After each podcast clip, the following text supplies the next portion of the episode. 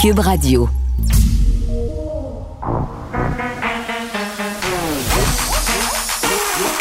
Elle a une opinion sur tous les sujets. Pour elle, toutes les questions peuvent être posées.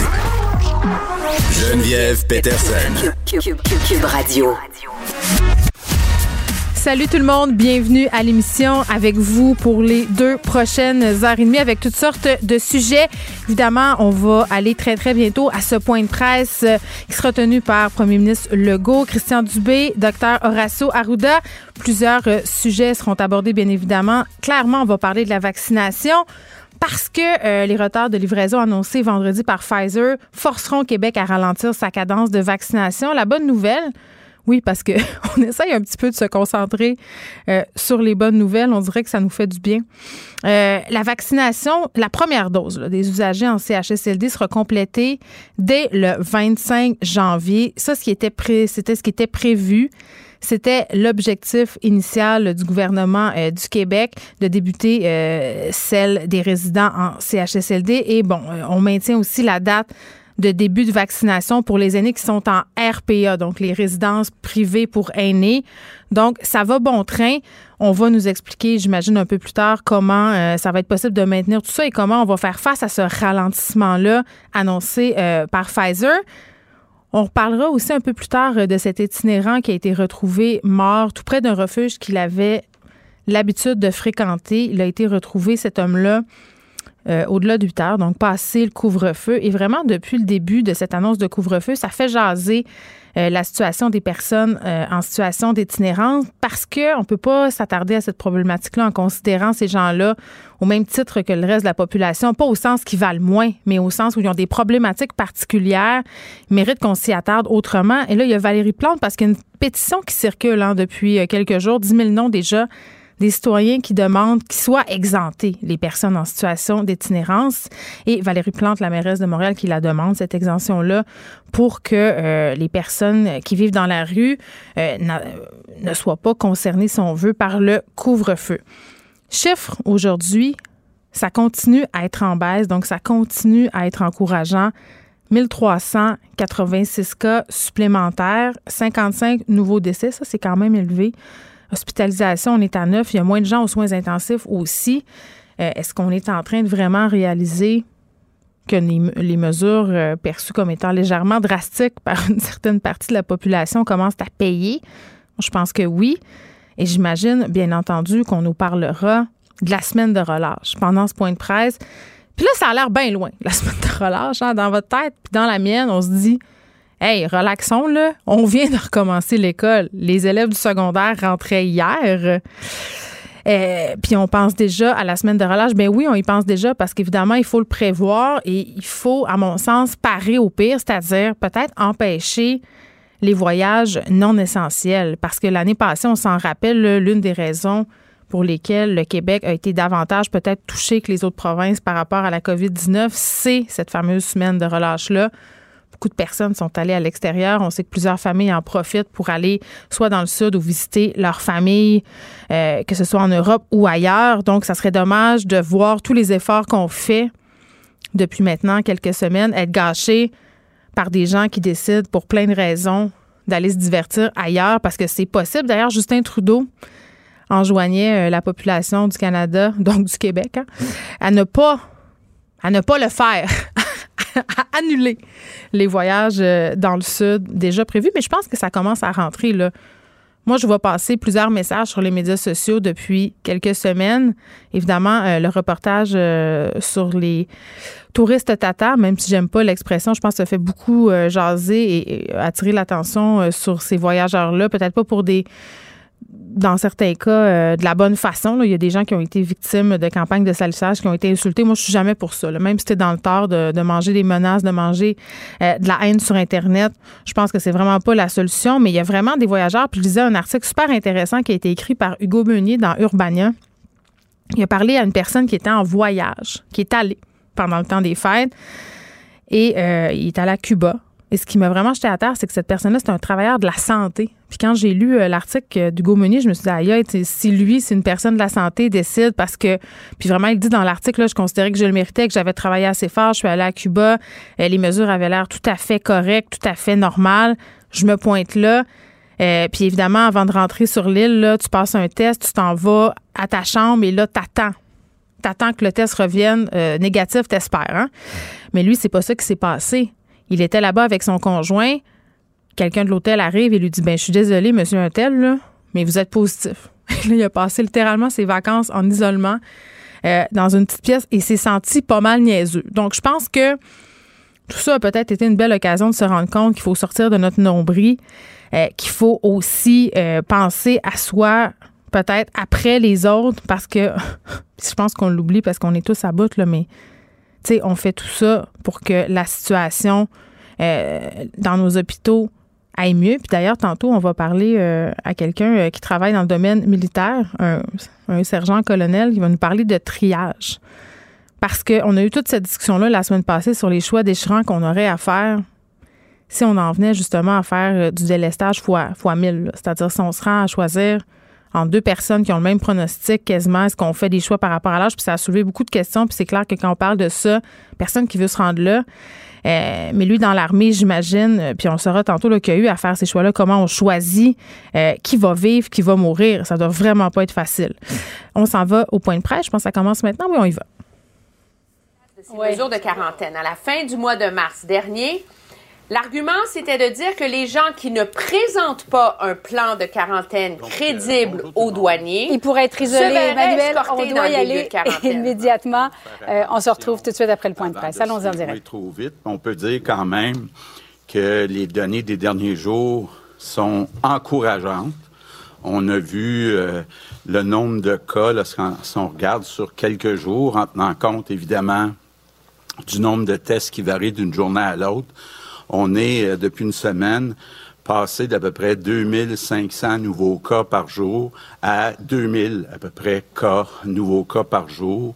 Quand on regarde les cas actifs au cumulatif, on est passé de 24 000 cas cumulatifs qui sont encore actifs au Québec à hier 19 000 cas actifs au Québec. Évidemment, faut être prudent. Euh, il s'agit d'une semaine. Mais il semble que quand même les euh, efforts que vous faites, les Québécois, commencent à payer. Euh, on peut penser, euh, entre autres, au couvre-feu. Je pense que le soir, évidemment, en évitant d'aller visiter, entre autres, des personnes de 65 ans dans des maisons, ça a diminué le nombre de cas. Donc, euh, euh, c'est encourageant, mais il ne faut pas arrêter les efforts. Évidemment, vous voyez que le, nombre d'hospitalisations quand même se maintient. Donc, euh, cette baisse-là du nombre de cas, si elle se poursuit dans les prochaines semaines, va éventuellement amener une baisse des hospitalisations, mais on n'est pas là. Et puis, je le répète, encore une fois, puis je pense que, euh, comme je le disais, ça a commencé à payer. Euh, les Québécois font de plus en plus attention aux personnes de 65 ans et plus. Je le répète, 80% des hospitalisations, ce sont des personnes de 65 ans et plus, puis 95% des décès, ce sont des personnes de 75 ans et plus. Donc, nos efforts doivent euh, se faire exactement à cet endroit-là. Pourquoi on doit faire des efforts? Je pense que c'est important de le répéter. Il y a au moins trois bonnes raisons euh, pour faire des efforts. D'abord, sauver des vies. Sauver des vies en particulier chez les gens de 65 ans et plus. Deuxièmement, nous permettre d'avoir une certaine marge de manœuvre pour garder nos écoles ouvertes. Vous ne pouvez pas savoir comment ça me fait plaisir hier de voir les images des enfants du secondaire retrouver leurs amis, leurs profs, euh, retourner à l'école. C'est certain que euh, en retournant les enfants à l'école, je l'ai déjà dit, c'est un, risque qu'on prend, euh, il va y avoir plus de contagion. Il va effectivement être nécessaire de fermer des classes. Au printemps, on s'est rendu jusqu'à peu près 3-4% des classes. Euh, mais il reste que si on réussit à maintenir la majorité des enfants à l'école, ben c'est une bonne nouvelle, même si c'est peut-être moins bon pour euh, la contagion. Puis je veux peut-être en profiter pour dire un mot aux parents. je comprends qu'il y a des parents qui soient inquiets, mais je vous le dis, quand on regarde la balance des inconvénients, oui, il y a des risques minimes de conséquences pour les enfants. C'est beaucoup plus grave éventuellement s'ils transmettent ça à leurs parents ou à leurs grands-parents. Mais pour les enfants, il y a des risques minimes. Mais il faut comprendre que les risques sont beaucoup plus grands. En tout cas, c'est ce que je pense. Si on garde les enfants à la maison, si on les empêche d'apprendre, empêche d'avoir une vie sociale, de voir euh, leurs amis. Donc, je continue à penser que les efforts qu'on fait, oui, ça sauve des vies, mais ça nous permet aussi d'avoir cette marge de manœuvre qu'on espère garder pour euh, garder nos écoles euh, ouvertes. L'autre raison pourquoi c'est important de continuer à faire des efforts, bien sûr, c'est pour sauver notre réseau de la santé. Docteur O'Patterney est avec nous aujourd'hui s'il y en a qui ont des questions sur euh, la situation des hôpitaux, mais je peux vous dire, la situation reste très critique euh, dans les hôpitaux. Et oui, on arrive à bien soigner les gens qui ont la COVID-19, mais il y a des interventions, des chirurgies qui sont reportées. Puis on connaît beaucoup, je pense qu'on en connaît tous, des personnes qui attendent pour une chirurgie, qui se voient reporter de mois en mois leur chirurgie. Je comprends que ça peut être angoissant. C'est pour ces personnes-là qu'on doit faire des efforts, mais c'est aussi pour ceux qui travaillent dans le réseau de la santé. Ça fait 11 mois qu'on a des personnes, infirmières, médecins et autres personnels qui sont au front jour après jour. C'est dur. C'est très, très dur. Puis, s'il vous plaît, ayez un peu de compassion avant de décider euh, d'aller faire un party dans une maison. Pensez à euh, ces personnes-là qui font euh, des efforts. Parlant de faire des efforts, je veux aujourd'hui soulever un point qui, pour moi, devient de plus en plus important, de plus en plus inquiétant pour moi. Euh, on en a parlé avec le gouvernement fédéral, mais on se rend compte qu'il y a des personnes qui reviennent de voyage à l'international avec le virus. Et je voudrais pas qu'on revive ce qu'on a vécu après le congé scolaire au mois de mars. Et euh, je continue à pas comprendre. Euh, qu'une personne décide d'aller à Punta Cana ou à Cancun dans un tout inclus avec la situation qu'on vit au Québec, risquer de ramener le virus ici, se retrouver à engorger nos hôpitaux, j'avoue que je comprends pas. Je pense qu'il est temps d'agir. Donc aujourd'hui, je demande à M. Trudeau, gouvernement fédéral, d'interdire rapidement tous les vols internationaux qui sont non essentiels pourra discuter de qu'est-ce qui est un vol essentiel, qu'est-ce qui n'est pas essentiel, mais c'est certain que pour moi, quelqu'un qui va en vacances dans le sud, dans un tout inclus, là, c'est pas essentiel. Donc, euh, je pense qu'il faut mettre ça en place, puis faut le faire d'autant plus qu'on a actuellement des inquiétudes du côté de la santé publique avec les nouvelles souches. Euh, encore un, autre cas euh, qu'on a découvert au cours des dernières heures, qui vient du Royaume-Uni. Ben, vous l'avez vu, ce qui est arrivé en Angleterre. Il y a la souche qu'on appelle B117, qui est plus contagieuse. Ça fait exploser le nombre de nouveaux cas. Puis si vous suivez la situation en Angleterre, là, c'est la catastrophe dans les hôpitaux. il y a aussi une nouvelle souche qui vient euh, du Brésil. Il semble que c'est cette souche-là qui a été euh, importée au Portugal. Il y a aussi une nouvelle souche qui vient euh, d'Afrique du Sud. Donc, la, santé publique suit ça de très près pour agir rapidement. Mais évidemment, quand on a des gens qui arrivent de l'international, qui ont rencontré d'autres gens, qui ont été à d'autres endroits à l'international, bon, on multiplie les chances de faire entrer ces souches-là. Donc, je pense que pour un certain temps, au moins jusqu'à temps que les, les personnes vulnérables soient toutes vaccinées, je pense qu'il faut rapidement interdire les vols internationaux. J'en ai parlé en privé, on en a parlé en privé avec le gouvernement fédéral, mais là, il est le temps d'agir. Euh, je comprends que M. Trudeau euh, euh, dit comme nous que c'est pas idéal, mais là, on n'est plus dans, dans des souhaits, on n'est plus à allumer des lampions, là, on est vraiment à l'étape d'agir. Puis en attendant que M. Trudeau prenne sa décision, c'est important que le gouvernement fédéral en fasse plus pour le suivi des quarantaines. On a tous vu des cas où des gens sont revenus, c'est des appels automatisés. Euh, c'est pas euh, comme ça qu'on va s'assurer que les gens qui reviennent de voyage restent à la maison euh, pour une quarantaine. Un autre sujet dont je veux parler aujourd'hui, c'est les tests. Bon, vous savez, au Québec, on a une capacité de 40 000 tests réguliers. il y a des journées qu'on en fait proche de 40 000, 35-40 000. Les fins de semaine, on manque de clients, donc on en fait plus 20, 25 000. Mais je veux qu'on on, est tous d'accord. Il n'y a pas deux écoles de pensée. On est tous d'accord pour dire plus on fait de tests, mieux c'est. Parce que plus on détecte rapidement, plus on peut isoler rapidement les personnes qui ont le virus, bien, plus ça limite la contagion. Bon, puis il y a des tests réguliers, puis il y a des tests rapides. Et puis avec la santé publique, on voit là qu'est-ce qui est approprié à quel endroit. Puis on travaille actuellement à augmenter le nombre de tests, que ce soit des tests réguliers ou des tests rapides. Mais là, on a vu, je le disais tantôt, le nombre de cas actifs est passé de 24 000 à 19 000. Mais il y a un problème qui persiste dans certains quartier de Montréal. C'est là qu'on veut agir, là.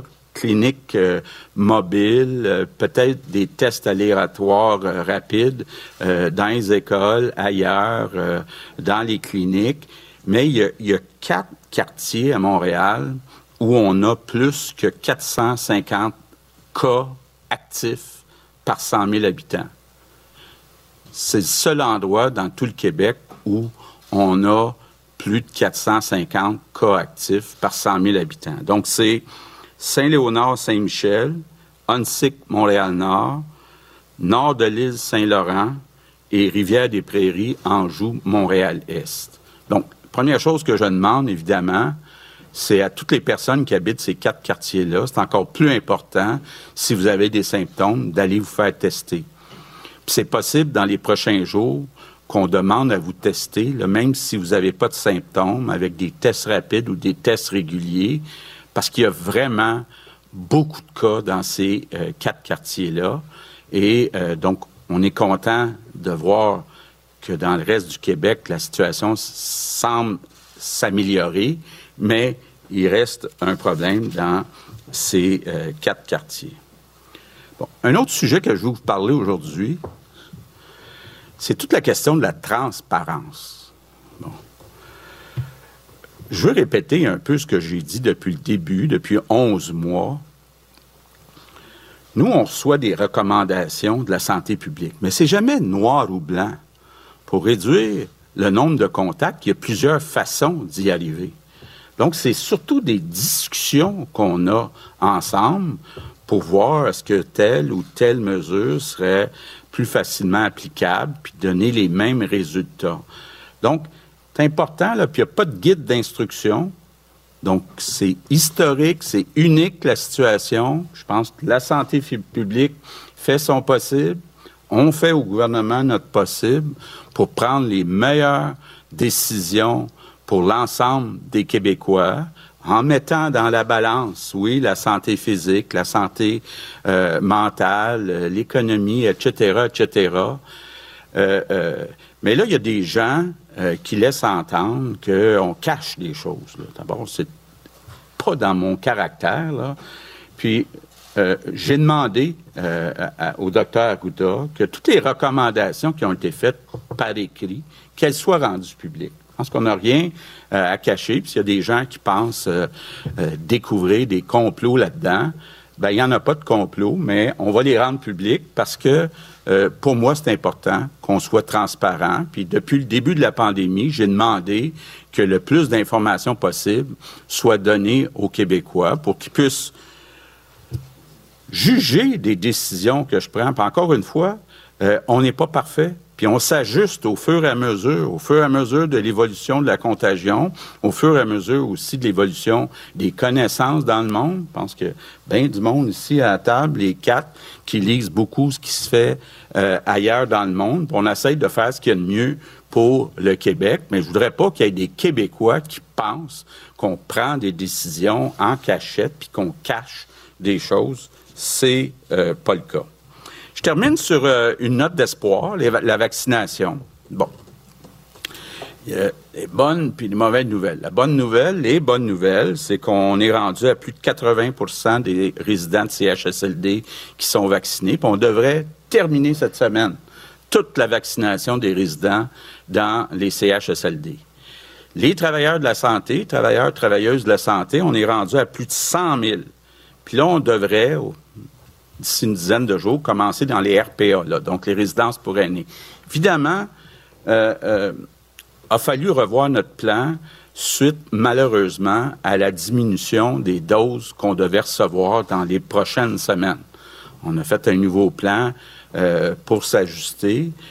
Euh, évidemment, ce qu'on souhaite, nous autres, on l'a déjà dit, c'est d'en recevoir trois, quatre fois plus que ce qu'on euh, reçoit actuellement. On est prêt à vacciner au moins 250 000 personnes euh, par semaine.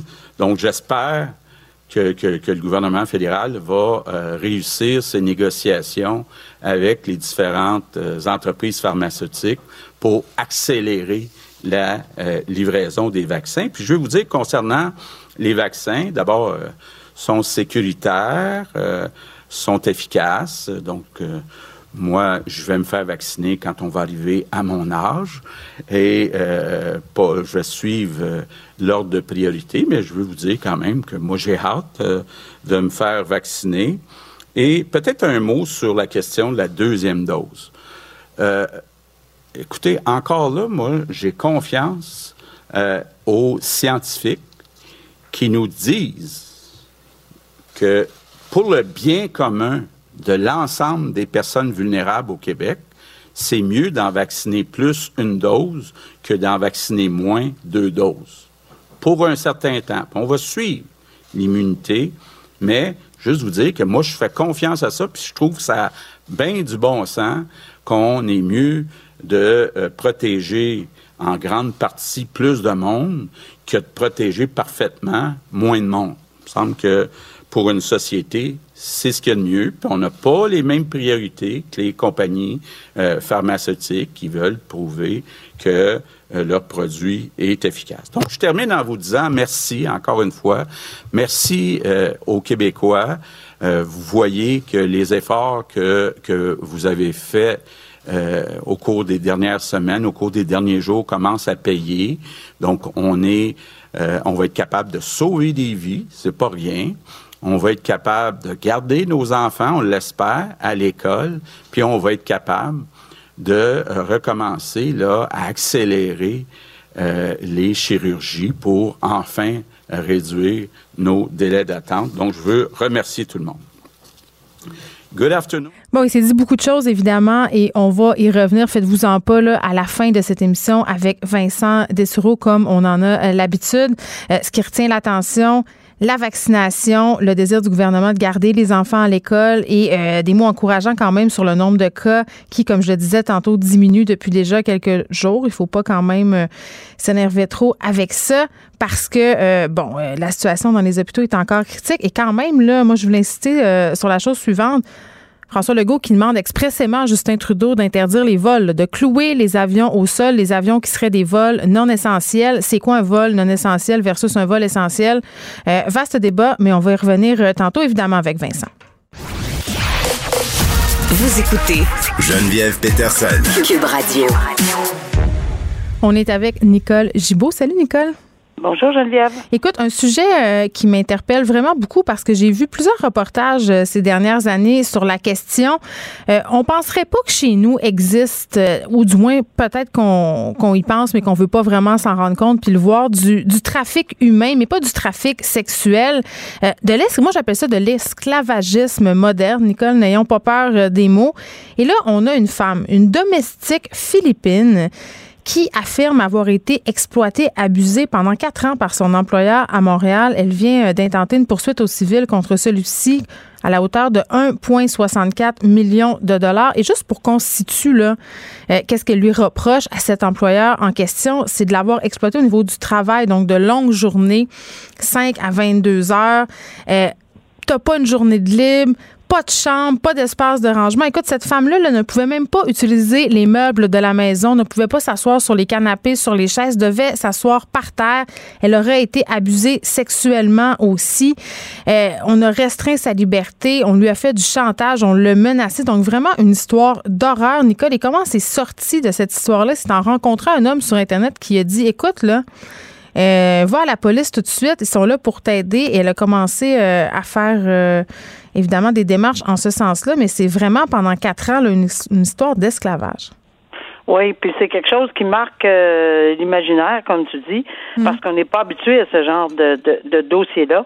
Euh, moi, j'ai eu l'opportunité de voir euh, la requête introductive d'instance, 355 mm. paragraphes. je peux te dire qu'il y a du détail là-dedans incroyable? Euh, évidemment, on peut pas tout relater parce que bon, euh, il y, en a tellement. Ben, je pense qu'on comprend le portrait là. Exactement, c'est lié à tout ce que tu viens de dire en résumé, de ce qu'on lit euh, évidemment dans le journal, et, euh, et le détail évidemment est dans est dans cette, ce document-là. vulnérabilité, je dirais, c'est le mot qui me vient. Tu sais, c'est des gens certaines personnes sont beaucoup plus vulnérables. Mm. Euh, la langue, les coutumes, etc., euh, etc.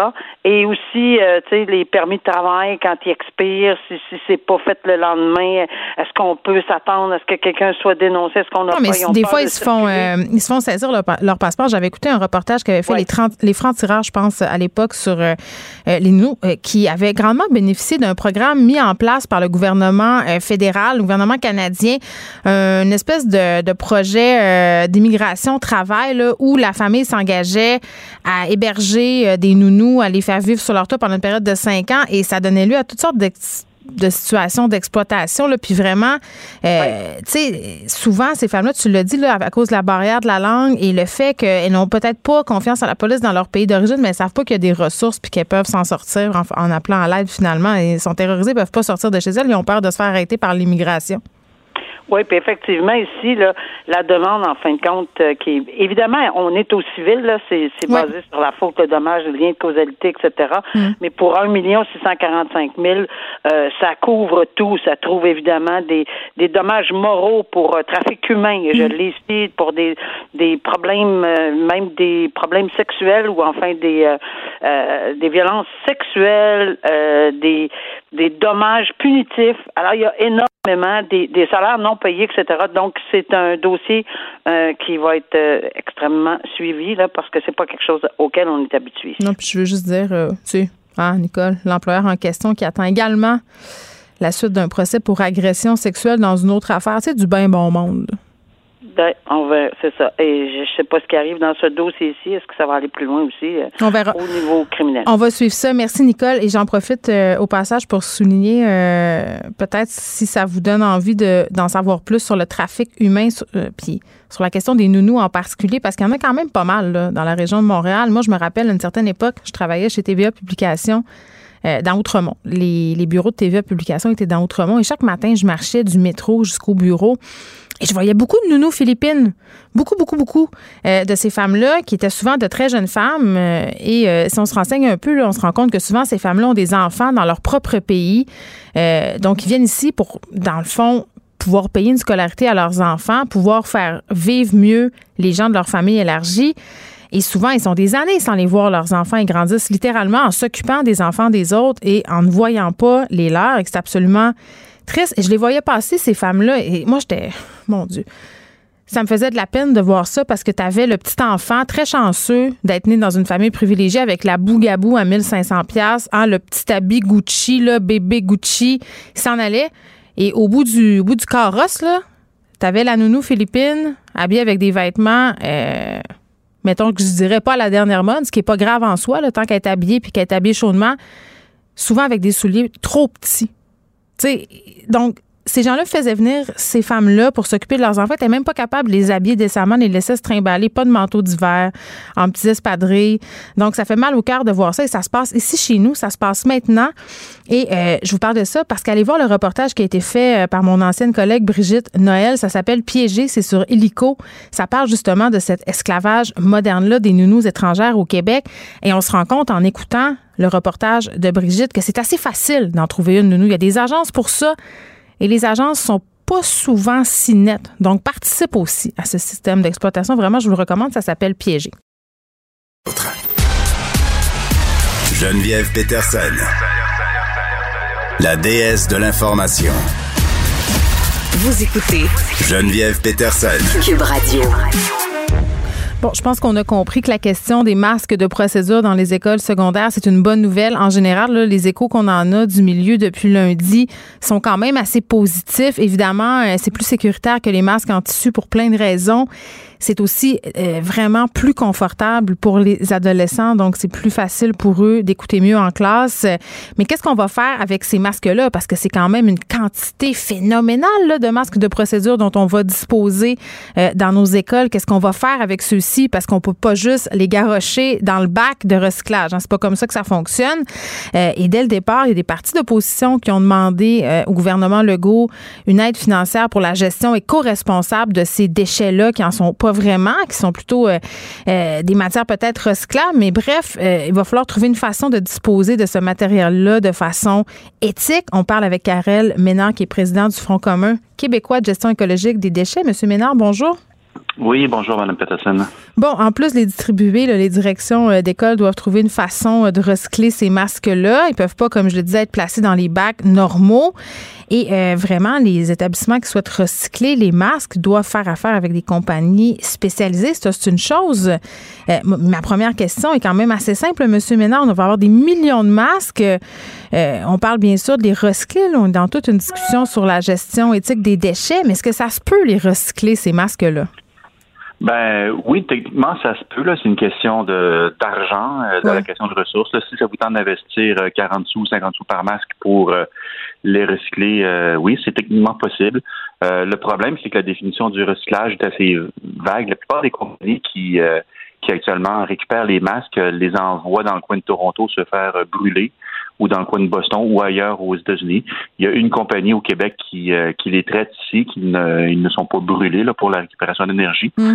Euh, donc, il euh, faut vraiment s'assurer parce que c'est pas tout de vouloir recycler les masques.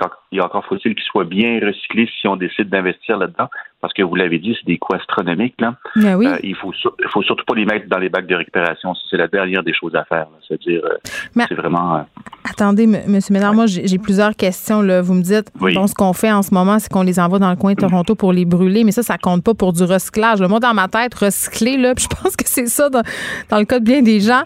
Quand on dit on va recycler quelque chose, moi, ah, égal, on va faire d'autres choses avec une paire de leggings avec, avec des bouteilles d'eau. c'est ça l'image qu'on a du recyclage. Ben, oui, ben on joue beaucoup. Euh, c'est pour ça que vous me demandez si c'est recyclable. On joue beaucoup avec les mots parce que à Toronto, c'est du recyclage. Là. Il y a une entreprise à Niagara Falls qui, qui, récupère l'énergie légalement. C'est considéré comme étant du recyclage. Au Québec, euh, c'est techniquement c'est pas permis. Je sais qu'il y en a des entreprises qui le font. Je me pose bien des questions mais euh, c'est encore très nébuleux au Québec au niveau de la valorisation énergétique. Au niveau du recyclage, donc réintroduire une composante des masques de, de, procédure dans un produit utile, hmm. il y a il y a une entreprise au Québec qui, fait ça. Donc, dans la région des cantons de l'Est, euh, ils ont des des, des, des, euh, des partenaires euh, dans la région, bah, dans, les cantons de l'Est, à Grenby, à Montréal aussi, pour les différentes composantes. Ils n'ont pas réussi à trouver des preneurs pour toutes les composantes du masque parce qu'il faut comprendre que le masque, c'est un produit multimatière. Donc, il y a des élastiques, il y a du polypropylène,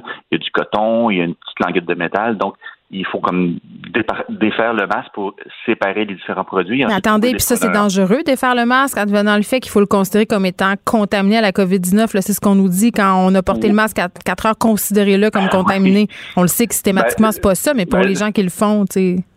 C'est sûr que la compagnie qui ouvre la boîte de masques ne va pas mettre ses mains dedans sans, protection. Tout d'abord, les, masques sont en quarantaine dans, la la bonne façon de faire. Les masques doivent être en quarantaine dans la boîte. Et ensuite, euh, la plupart des compagnies, ils sont, ils sont conscientes aussi des, risques potentiels. Hmm. Euh, les, euh, comment les, les stérilisent, si on veut, avec des rayons ultraviolets. Donc, ils, font quand même attention. C'est sûr que et c'est des professionnels aussi, là, on s'entend. Là.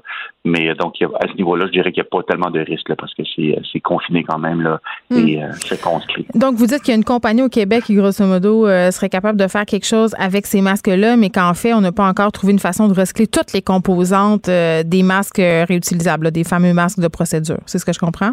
Ben, c'est ça. Il y a aussi l'information qui, circule parce qu'il y a beaucoup de, de, de, de, de maraudage, de prospection de la part de plusieurs compagnies. Là. Oui, parce qu'ils euh, sentent l'argent à faire. Là, ça va être excessivement payant. Ben, effectivement, mais je peux comprendre pour un, laboratoire, avant la pandémie, qu'on payait un certain montant, mettons 300 dollars pour avoir une mhm. boîte de récupération parce que c'est un service spécialisé.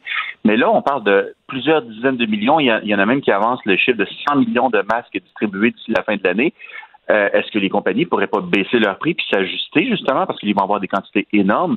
Oui, ils pourraient faire leur effort de guerre elles aussi. Ben, ben c'est qu'ils ils font payer aux écoles le prix qu'ils chargeaient au laboratoire avant la pandémie. Donc, euh, c'est-à-dire, oui, il faudrait peut-être s'ajuster, puis ça serait bien qu'il y ait de la concurrence peut-être aussi. Hmm.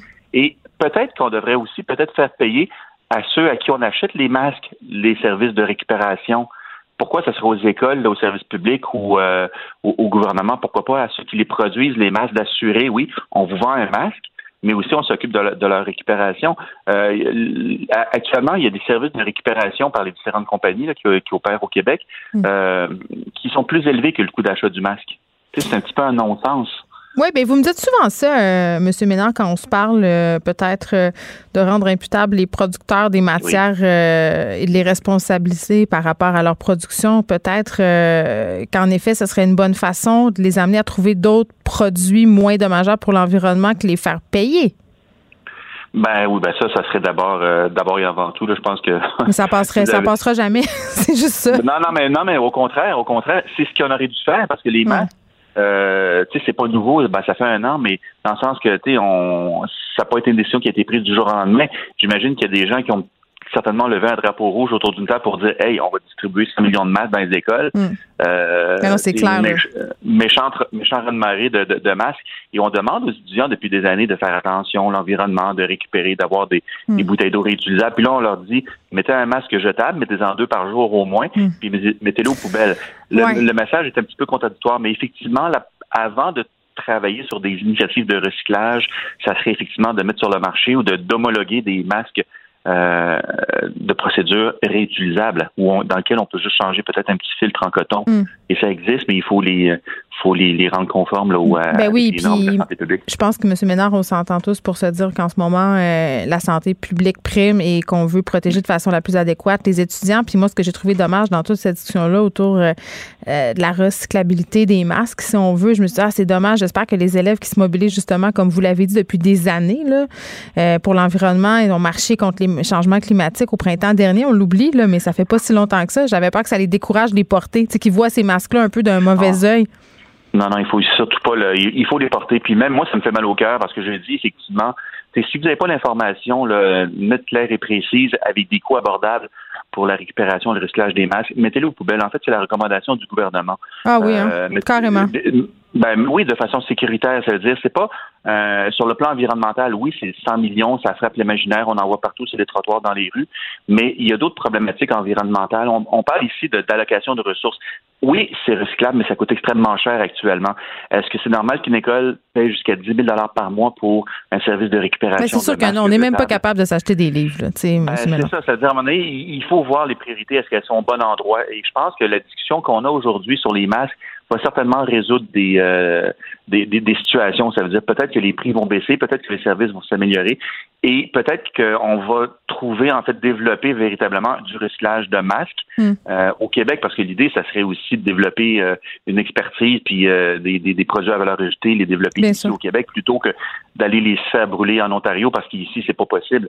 Ça, c'est un petit peu, en tout cas, c'est vraiment pas la chose à faire. Donc, ça, c'est vraiment euh, pas recommandé. Mais euh, pour l'instant, il y a encore beaucoup de travail à faire et ça aurait été le fun qu'on s'y prenne avant et non pas le, le lendemain de la rentrée. Ah, ben ça, c'est le, constat euh, qu'on a peut-être un peu depuis le début de la pandémie par rapport aux initiatives du gouvernement Legault. Mais, comme il disait tantôt, M. Legault, ils font ce qu'ils peuvent. C'est un moment historique et ils ont beaucoup de ben, choses à penser. Ben exactement. Puis on, apprend tous nous-mêmes dans, dans, des situations comme ça. On ne savait pas il y a un an comment ça allait finir. Puis aujourd'hui, ben, mm. c'est comme ça.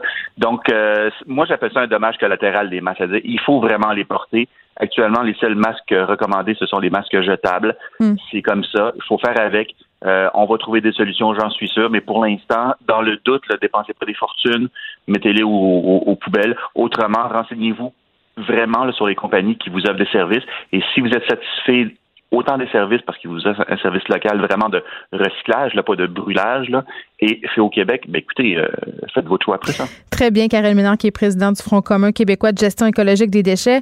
Comment on va les gérer, tous ces masques-là? Euh, c'est quand même très légitime de se poser la question. Puis il faudra aussi se poser la question suivante, comment réintéresser les gens, et je m'inclus là-dedans, les médias aussi. La question de l'environnement, c'était le sujet avant la pandémie.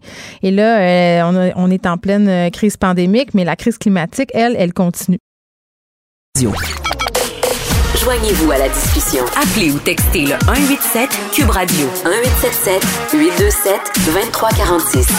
Hello plusieurs gouvernements à travers le monde qui sont forcés de penser à ce qui donner des soins si la situation par rapport à la COVID dans les hôpitaux dégénère à cause justement de la transmission. Puis tantôt, au point de presse, euh, François Legault le disait, avec les nouvelles souches qui nous viennent euh, d'un peu partout, là, on pense à l'Angleterre, euh, il y a des nouvelles souches en Afrique aussi, Brésil. il faut vraiment s'assurer que ces souches-là se rendent le moins possible ici parce que c'est en train vraiment d'avoir des effets vraiment négatifs sur notamment les hôpitaux en Angleterre. On va parler de triage avec un médecin militaire qui est habitué de prendre de telles décisions, c'est-à-dire de décider euh, qui soigner, dans quel contexte. Lui, il a travaillé en zone de combat, aussi officier euh, lors de crises humanitaires. On parle avec le lieutenant-colonel Jean Cournoyer. Bonjour.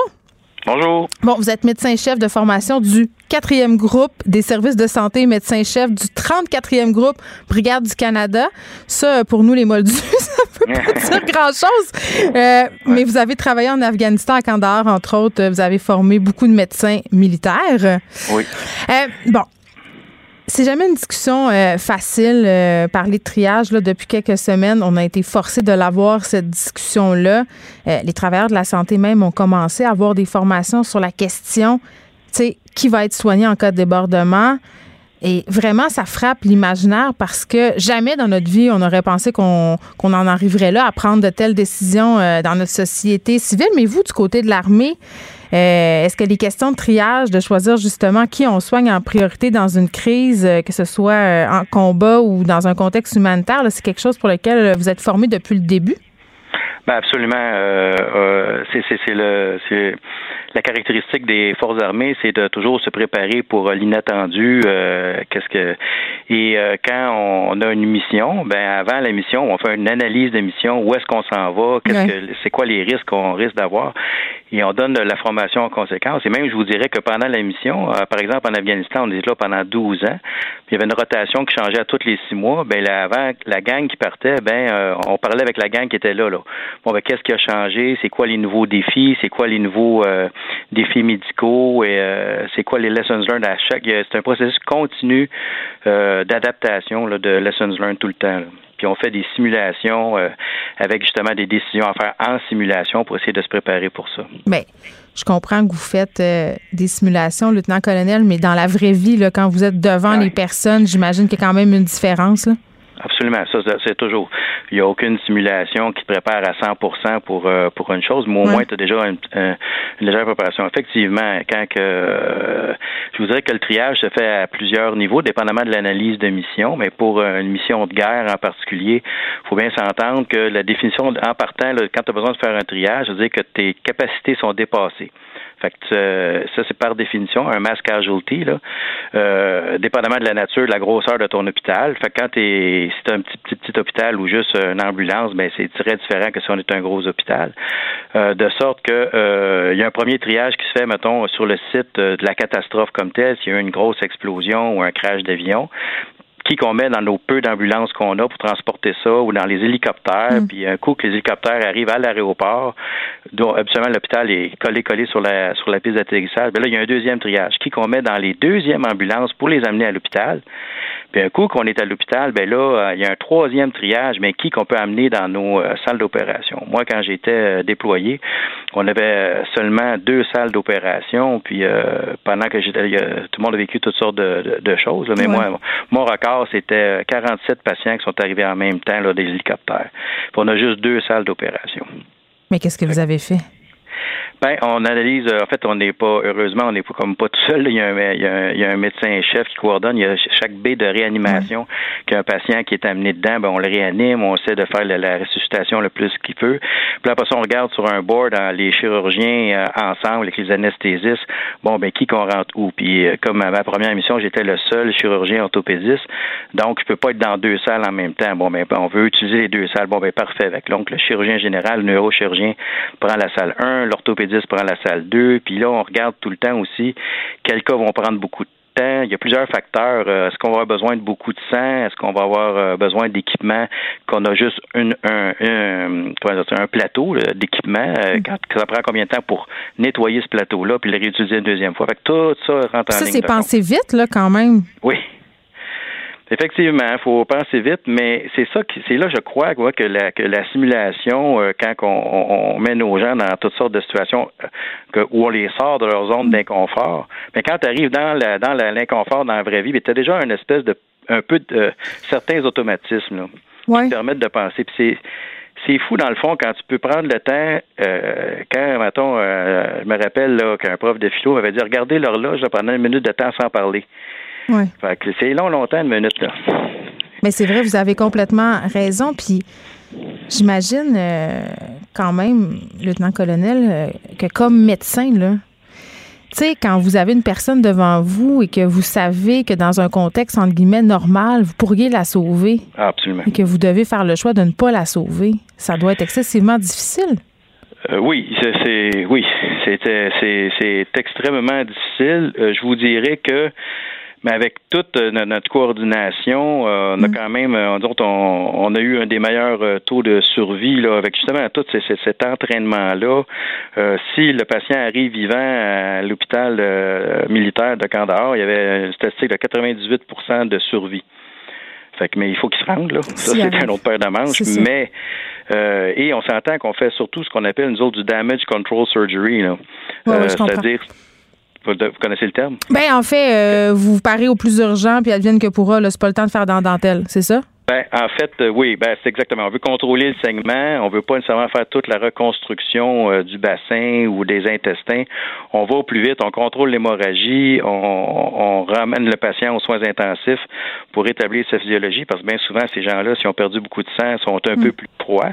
Puis quand tu quand ton, corps est un peu plus froid, quand on tombe euh, proche de l'hypothermie, ben toute ta physiologie est perturbée. Fait que c'est pas le temps de faire une grosse chirurgie de plusieurs heures. Là. Mm-hmm. Puis on a d'autres mondes qui attendent dehors. Fait que veut faire ça au plus vite, on le rentre, puis le plus vite qu'il va sortir, le mieux que ça va être pour qu'on puisse en rentrer un autre. Bon, ça, c'est en contexte euh, militaire. 12 ans, vous avez passé en Afghanistan, c'est Non, non, non, le, Canada. oui, c'est ça, exactement.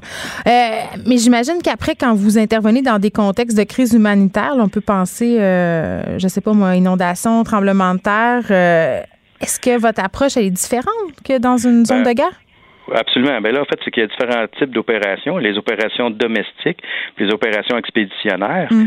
Dans les opérations domestiques, où est-ce que euh, euh, euh, ici, quand on est au Canada, ben là, le support médical est totalement différent. On s'entend que on a au Canada, on a un bon réseau de santé dans toutes les provinces. Là, il s'agit juste à ce moment-là de voir ben, comment on va évacuer, est-ce qu'on utilise le 911, comment on va traiter nos propres patients militaires.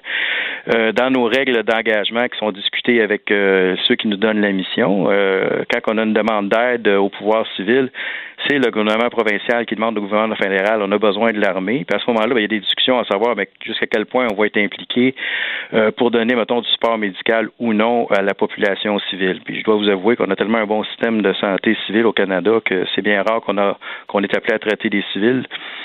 Euh, sauf dans, l'opération du printemps dernier, là, qui ben oui. vraiment très, très exceptionnelle. Ben, c'est intéressant parce qu'au printemps dernier, euh, on se posait la question, OK, mais est-ce que les médecins militaires, euh, les militaires qui sont appelés aussi à aller aider dans les CHSLD, entre guillemets, est-ce qu'ils font la même médecine? C'était une inquiétude que la population avait, mais en fait, c'est la même formation. Là. Ben encore là, comme je vous dirais, ça dépend. Nous autres, on a une expression, les militaires, c'est quoi mon arc de tir? Là? C'est quoi que vous attendez de, de, de nous spécifiquement? Et à chaque niveau. C'est sûr que on s'entend pas la, même tâche d'un médecin euh, spécialiste, un médecin généraliste, une infirmière ou un technicien médical. Là.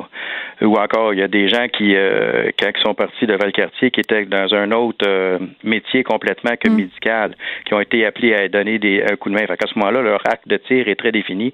Voici toi, qu'est-ce que tu es supposé faire, c'est quoi ton j'ai plein d'expressions anglophones à cause de, mon passé militaire. C'est pas grave, faut y aller.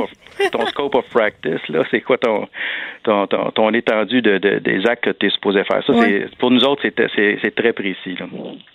Bon, euh, là, vous avez vécu tout ça. Maintenant, euh, vous travaillez en clinique privée au Canada. Est-ce que c'est étrange? En clinique privée? Oui. Non, non ben en fait, moi, je, euh, au civil, je suis chirurgien orthopédiste. Là, ah, Mais vous êtes dans un contexte tout à fait différent. Euh, oui, mais c'est ça. Vous êtes dans un contexte tout à fait différent qu'une médecine euh, qui se fait dans l'urgence ou d'une médecine en zone de guerre. Là, est-ce que ça vous manque un peu cette adrénaline-là? Ah, en fait, euh, c'est pas. En fait, ce, que, ce qui m'attire beaucoup dans la carrière militaire, c'est le travail d'équipe. Hmm. Euh, on a une mission à faire, on y va tout le monde ensemble, on travaille main dans la main les cliniciens, les administrateurs, euh, les gens qu'on supporte. Il y a énormément de, de respect et c'est toujours l'équipe et non pas nécessairement l'individu. C'est pas docteur un tel a réussi à faire ça, c'est toute l'équipe. L'ambulance de campagne a réussi à faire tel support. Hmm. Quand vous entendez aux nouvelles, on n'entend pas le colonel un tel, il est parti. Non, c'est la gang de le quartier est parti, la gang de Petawawa est partie, euh, la gang de. Fait que c'est, moi, c'est ça qui m'attire. C'est le travail d'équipe, là, puis on est ensemble faire une mission, puis on va la réussir. Dans toute la conversation sur le triage dans nos hôpitaux, je parlais à des spécialistes du domaine de la santé puis des gens qui travaillent euh, dans différentes ressources qui étaient inquiets un peu des effets que pourrait avoir le triage sur la santé psychologique des travailleurs de la santé. Euh, vous, l'avez vu, on en a parlé un peu euh, tantôt de ce que ça pouvait faire. Euh, comment vous avez composé avec ça auprès des médecins militaires, peut-être que vous avez formé? Ah ben c'est en fait oui c'est une bonne question. moi je vous dirais que quand dans la formation ben, c'est surtout quand on a commencé en 2006 euh, en Cadre, ben là, c'était mm. comme tout nouveau. Puis après ça, on s'est rendu compte que même le personnel médical n'est pas nécessairement à l'abri euh, de, de, d'avoir des épreuves émotionnelles. On n'est pas, euh, pas parce que tu as bien, bien de la scolarité que tu es à, à immuniser contre ça. Fait que là, ce qu'on faisait, premièrement, c'est commencer à les préparer avant de partir, euh, de préparer notre équipe médicale, dépendamment de la mission, avant de partir, euh, avant d'envoyer les gens, dans, mettons, dans une mission comme dans les CHSLD, ben oui, on va commencer à les préparer, puis voici ce qui risque de s'en venir, voici, hmm. et comme vous, comme on disait tantôt, il n'y a pas une simulation, pas un cours avec des PowerPoint qui te préparent pour quand tu le vois pour le vrai, mais en même temps, après ça, ben voici c'est quoi vos outils par après, et je vous dirais que le meilleur outil, c'est d'être capable d'échanger entre personnel médical. Là. Puis là, tu t'aperçois, ben oui, tu n'es pas tout seul finalement à, avoir vécu euh, certaines choses comme ça. Fait que c'est bien important de, de, de développer des, euh, des réseaux d'entraide puis d'être capable de, de se parler. Puis euh, je vous dirais que deux militaires qui se rencontrent, qui ont déjà été déployés, là, ça jase longtemps. Hmm. Ben oui, puis évidemment, euh, ça laisse des traces. Le colonel Jean Cournoyer, merci beaucoup. On se parlait euh, de triage avec un médecin militaire qui est habitué de prendre des décisions pas faciles en zone de combat, parce qu'on le sait, ça a été au cœur des discussions la semaine dernière et ça continue d'être dans les préoccupations du gouvernement. le délestage, le triage, choisir entre deux personnes qui va vivre, qui va peut-être avoir moins de chances de survie, ça pose des questions éthiques quand même euh, euh, vraiment très préoccupantes. Ce sont des décisions qui sont évidemment pas faciles pour elle, une question sans réponse n'est pas une réponse. Geneviève Peterson. Cube Radio. On est avec euh, Guillaume Lavoie. Salut Guillaume. Bonjour. Hey, hier, j'ai dit qu'exceptionnellement, tu serais euh, à 14 h mais je t'ai mêlé. Maintenant, tu seras à 14 h euh, tous les jours. On a fait des petits changements d'horaire, donc pour les gens qui t'aiment et qui t'apprécient, ils sont nombreux. 14 heures est ton moment à cette émission. Euh, dernier moment, par ailleurs, pour Donald Trump, c'est sa dernière journée complète aujourd'hui. Tu voulais en profiter pour nous faire une espèce de bilan de sa présidence. Oui, puis c'est, c'est, c'est trop court pour faire un bilan, mais est-ce qu'on peut tirer des leçons? Parce qu'habituellement, il faut attendre sur le temps long pour dire, bon, ben, qu'est-ce qui est vraiment resté de ça? Mm-hmm. Mais même maintenant, là, au dernier jour complet de Donald Trump comme président des États-Unis, il y a, il y a on peut voir d'abord qu'il y a eu trois axes majeurs qui ont guidé son action. Parce que Trump, c'est pas un leader politique, c'est l'homme engagé d'un mouvement réfléchi. Et il y avait trois choses que ce mouvement-là voulait accomplir. Puis il faut écouter une entrevue avec Steve Bannon, son frotteur, son super organisateur, qui va peut-être être pardonné pour entendre ça. Mais en gros, la première chose, c'était le nationalisme économique. Là, on se met en opposition au traité de libre-échange, à cette idée que la Chine, c'est la chaîne d'approvisionnement privilégiée. Non, on ferme les frontières et on subventionne. C'est plus, on n'est plus à droite, là. On n'est pas conservateur économique. C'est comment je fais pour aider le monde aux États-Unis versus le système de commerce mondial. La deuxième chose, c'est une politique étrangère plutôt retournée vers nous-mêmes, c'est-à-dire l'Amérique d'abord. Hein. Comment ça se fait qu'on a encore des soldats en Allemagne, pourquoi on a des soldats en Corée, et pourquoi on a des soldats au Japon, etc., qui s'arrangent avec leurs troupes. Nous, on va essayer de ramener ça, puis sans que ce soit nécessairement une bonne chose, probablement une des rares présidences récentes où il n'y a pas eu de déploiement de soldats sous la présidence de Donald Trump. Et on va voir si ce mouvement-là va se continuer mhm. avec euh, Biden, mais j'en doute. Puis le troisième, c'est là où l'empreinte est plus profonde dans la neige, c'est la déconstruction de l'État administratif. C'est-à-dire, je vais, sinon abolir, je vais littéralement enlever des morceaux, là, enlever des boulons dans l'appareil de l'État et il y a encore un ministère de l'Environnement aux États-Unis, mais j'y ai enlevé à peu près tous ses inspecteurs, tout son financement. Il y a juste le cadrage de porte. À peu près, là. On a enlevé les meubles. Et ça, oui, on va pouvoir le remettre, mais ça va être long. Ça va laisser une trace. Puis au-delà de tout ça, qu'il va, ce qui va rester de la présidence de Trump, à tout le moins pour les 25 à 40 prochaines années, c'est l'empreinte du couple Trump-McConnell, McConnell qui était le patron républicains du Sénat hmm. pour mettre des juges fédéraux. Hein, les juges fédéraux, c'est comme les ministres, c'est-à-dire Trump les nomme, puis il faut qu'ils soient approuvés par le Sénat, et il y en a mis trois à la Cour suprême. Écoutez, il y a encore un juge à la Cour suprême qui a été nommé par George Bush père. Ça fait presque 30 ans. Ils sont là 30-40 ans, là, bien sûr. Mais il y en a nommé 203 à la Cour suprême, mais dans tout l'appareil fédéral euh, américain. Et les juges ont en commun d'être très jeunes, est très conservateur, ou plutôt avec une vue assez restrictive de comment on interprète la Constitution. Et ça, ça va laisser, dans le fond, des manières d'interpréter quand on va penser aux armes à feu, à la capacité de financer comme on le veut le politique avec l'argent. Ben oui, c'est comme cette femme qui l'a choisi pour remplacer euh, Ruth Bader Ginsburg. Là. Oui, qui elle est, elle n'est pas euh, imbécile, comme contrairement à certains juges là, qui ont demandé qu'est-ce qu'il faisait là. C'est une juriste euh, absolument brillante, mais avec une idée très, très typée de l'interprétation de la Constitution. Il appelle ça des originalistes. C'est un peu bizarre, ça veut mais dire en gros, ça dit si c'est pas écrit dans la Constitution que le gouvernement peut avoir euh, une place dans la santé, ben il y en a pas. C'est des fondamentalismes, des fondamentalistes constitutionnels. On pourrait dire presque ça. Alors, c'est une vue très restrictive de hmm. ce que le gouvernement fédéral peut faire. Évidemment, ben ça, si vous êtes à gauche puis vous voulez le déploiement de nombreux programmes sociaux, ben, c'est un gros problème pour vous. Là. Donc, 200 juges fédéraux, dont plusieurs avec des visées assez arrêtées. Là. Très arrêtées. Évidemment, il y en a qui sont de calibre intellectuel Cour suprême. La juge euh, Bennett est de cet ordre-là, mais vraiment, dans, dans le reste, il y en a que c'était, à part de des conservateurs très typés euh, et d'être très jeunes, les qualités étaient plutôt moindres. Hmm. Alors ça, ça va rester longtemps, au moins 25 ans, 40 ans, là, dans, on va voir une. C'est comme s'il y avait une onde dans, dans l'océan, là, ça va être pas mal plus long qu'après que la roche est tombée. Il laisse quand même un pays très divisé, là, Donald Trump aussi. Oui, mais, mais ça, c'est toujours un peu amusant parce que souvent, on entend, dès qu'on entend les phrases, les États-Unis ont jamais été aussi divisés qu'aujourd'hui. Mm. Euh, bon, ça, fait que c'est comme sur nos plaques de voiture, là, c'est écrit, je m'en rappelle plus. Mais là, parce que d'abord, un, il y a déjà eu une guerre civile hein, aux États-Unis entre le Nord et le Sud.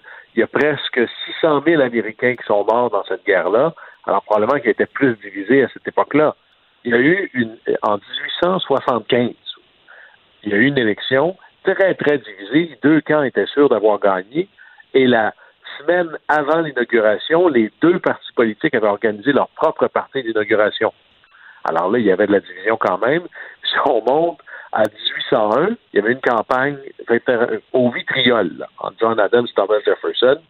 Et Jefferson, dans son discours inaugural, arrêtait pas de faire des appels à l'unité parce que c'était un énorme problème, une espèce de partisanerie complètement débridée. Alors, oui, l'Amérique, elle est divisée, un peu comme plein d'autres pays sont divisés. Est-ce que c'est le pire de jamais? Ça dépend de la question, mais il y a eu des moments plus divisifs que ça dans l'histoire, ça c'est sûr. Bon, si on parle de Trump, il a été pointé du doigt par le sénateur américain Mitch McConnell?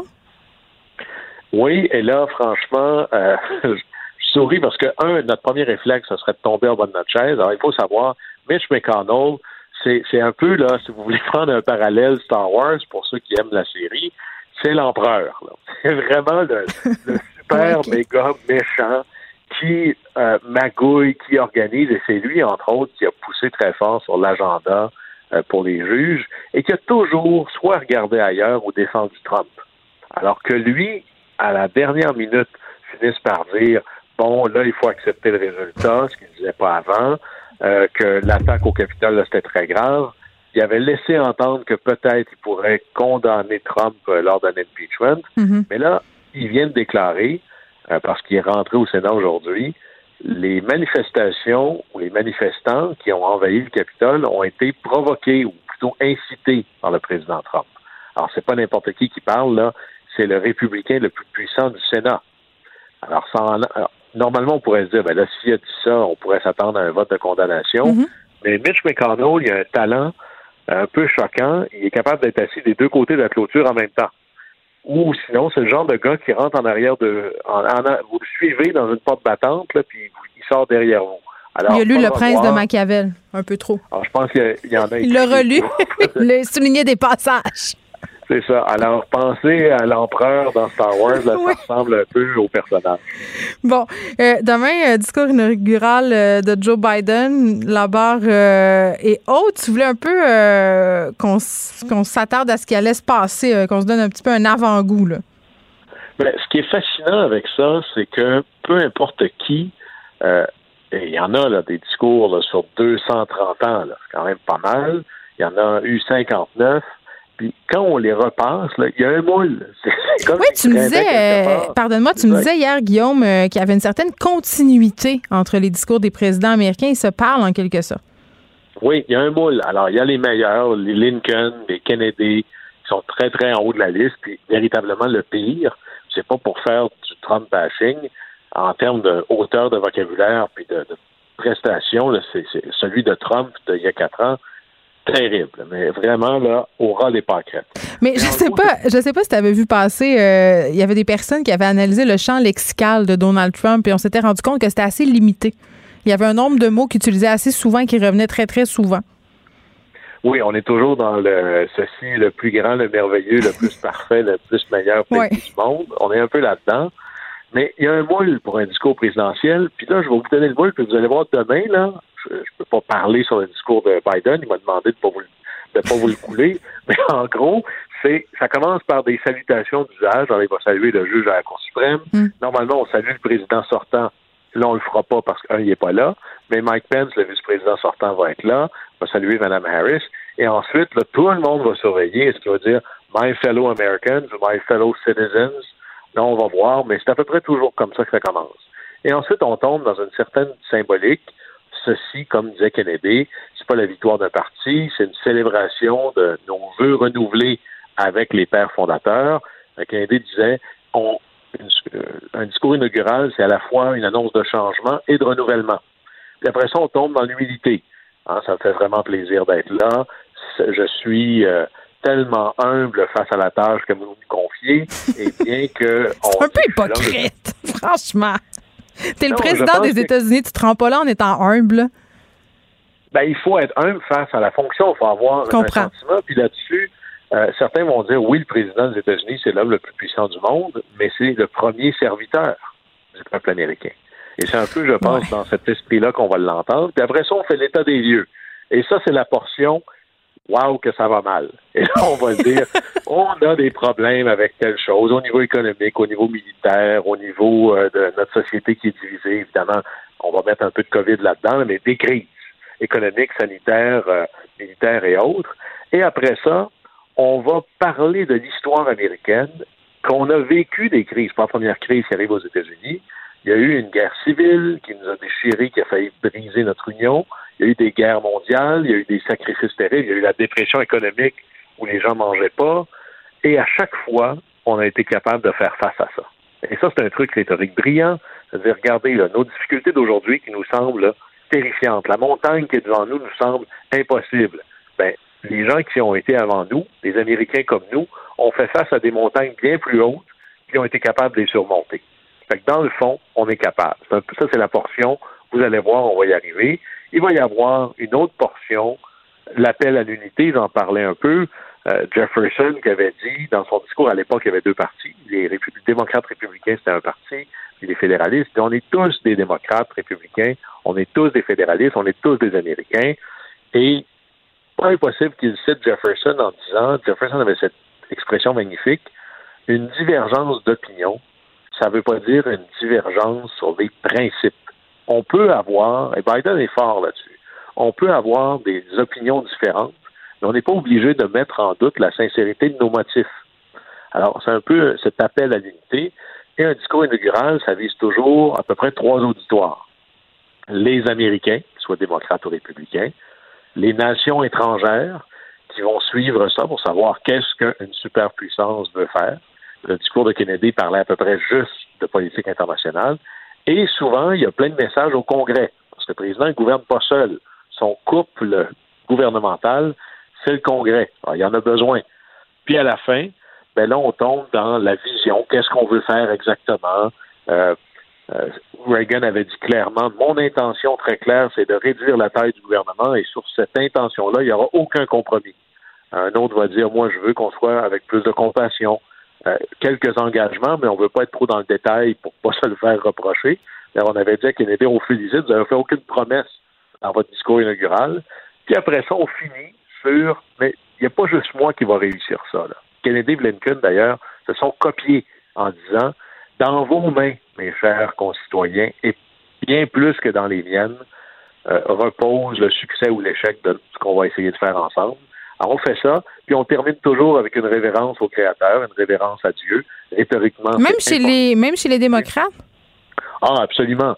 Vous allez entendre euh, euh, il y en a peut-être moins maintenant, mais ça va être très présent. là. Ah, c'est toujours très malaisant, euh, moi, je trouve, euh, ces références euh, aux bondiosités lors de, de ces discours-là. On va évidemment écouter tout ça, savoir et analyser ça avec toi quand ça aura eu lieu. Après, ce sera Lady Gaga et Gillo pour augmenter au malaise du pain et des jeux, comme on dit. oui, ça va changer de style un peu. Exactement. Au moins, nous avait dit on peut demander la bénédiction de Dieu puis son aide, mais on va se souvenir qu'ici sur Terre, là, l'œuvre de Dieu, c'est notre travail. Exactement. on te retrouve demain, Guillaume. Au plaisir. Au revoir. Pour elle, une question sans réponse n'est pas une réponse. Geneviève Peterson. Cube Radio. On est avec Madeleine Pilote-Côté. Salut, Madeleine. Salut Geneviève. Écoute, tu voulais revenir sur ce triste événement.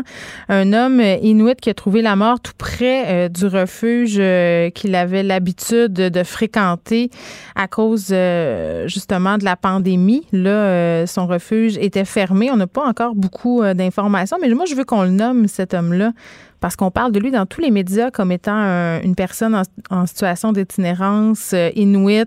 Un itinérant inuit s'appelait Raphaël André. C'est ça son nom. Il y avait un nom. Oui.